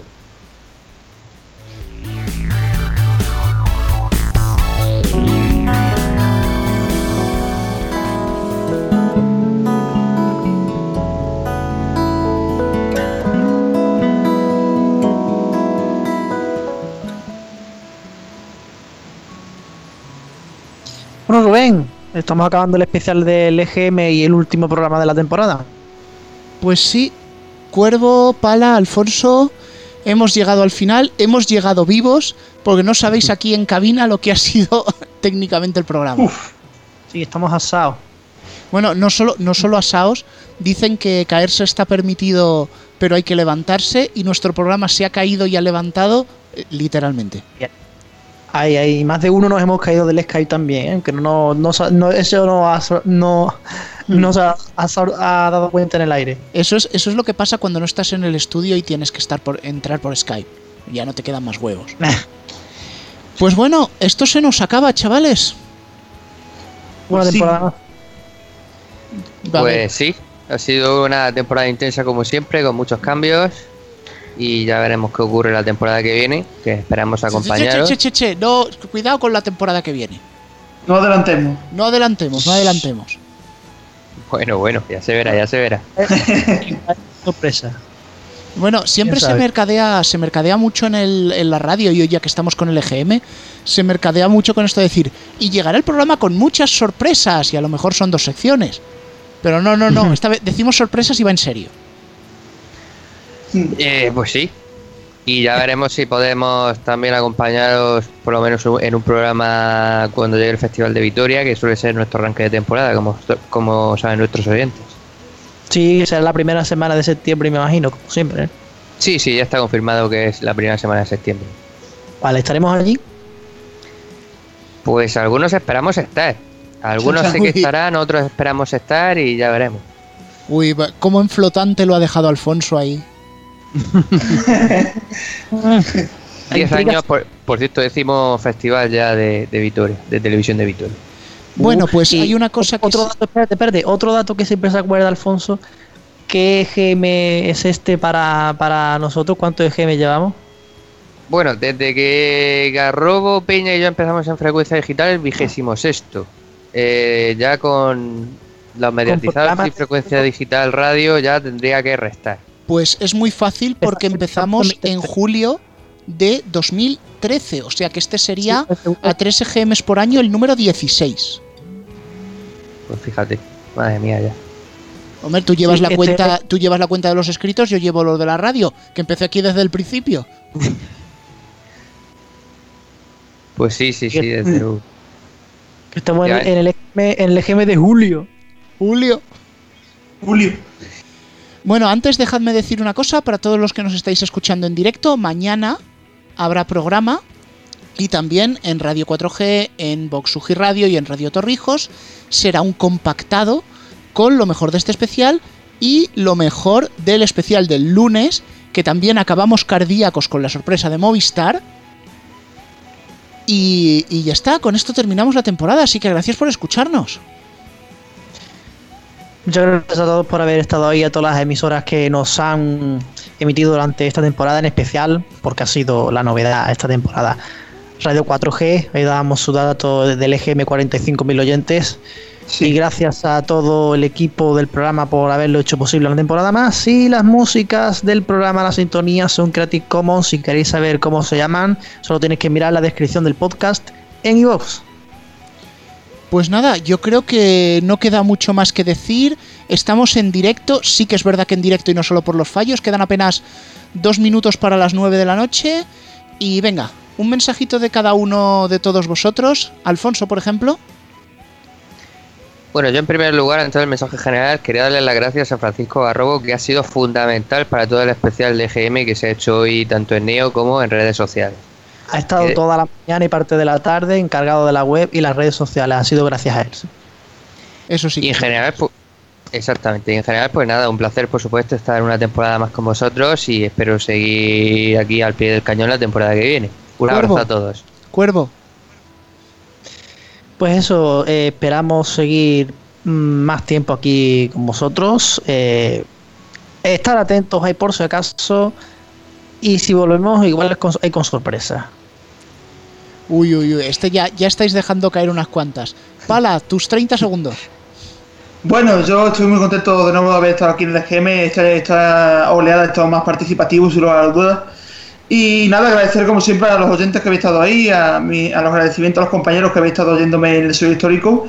Y el, el, año que viene, en la nueva temporada, pues intentaremos estar más, si cabe, y con nuevos proyectos y nuevas ideas. Pues sí, nuevos proyectos, nuevas ideas. Igual que lo hacen las emisoras grandes, nosotros también hemos pensado ya en la temporada que viene. No voy a dejar como la expresión inglesa que el gato se salga de la bolsa, no voy a soltar nada. Pero bueno, nos escucharemos, no tardando mucho, disfrutar de la playita, disfrutar del verano. Chicos, un placer, antes de que nos pisen las horarias. Vacaciones. Hasta luego.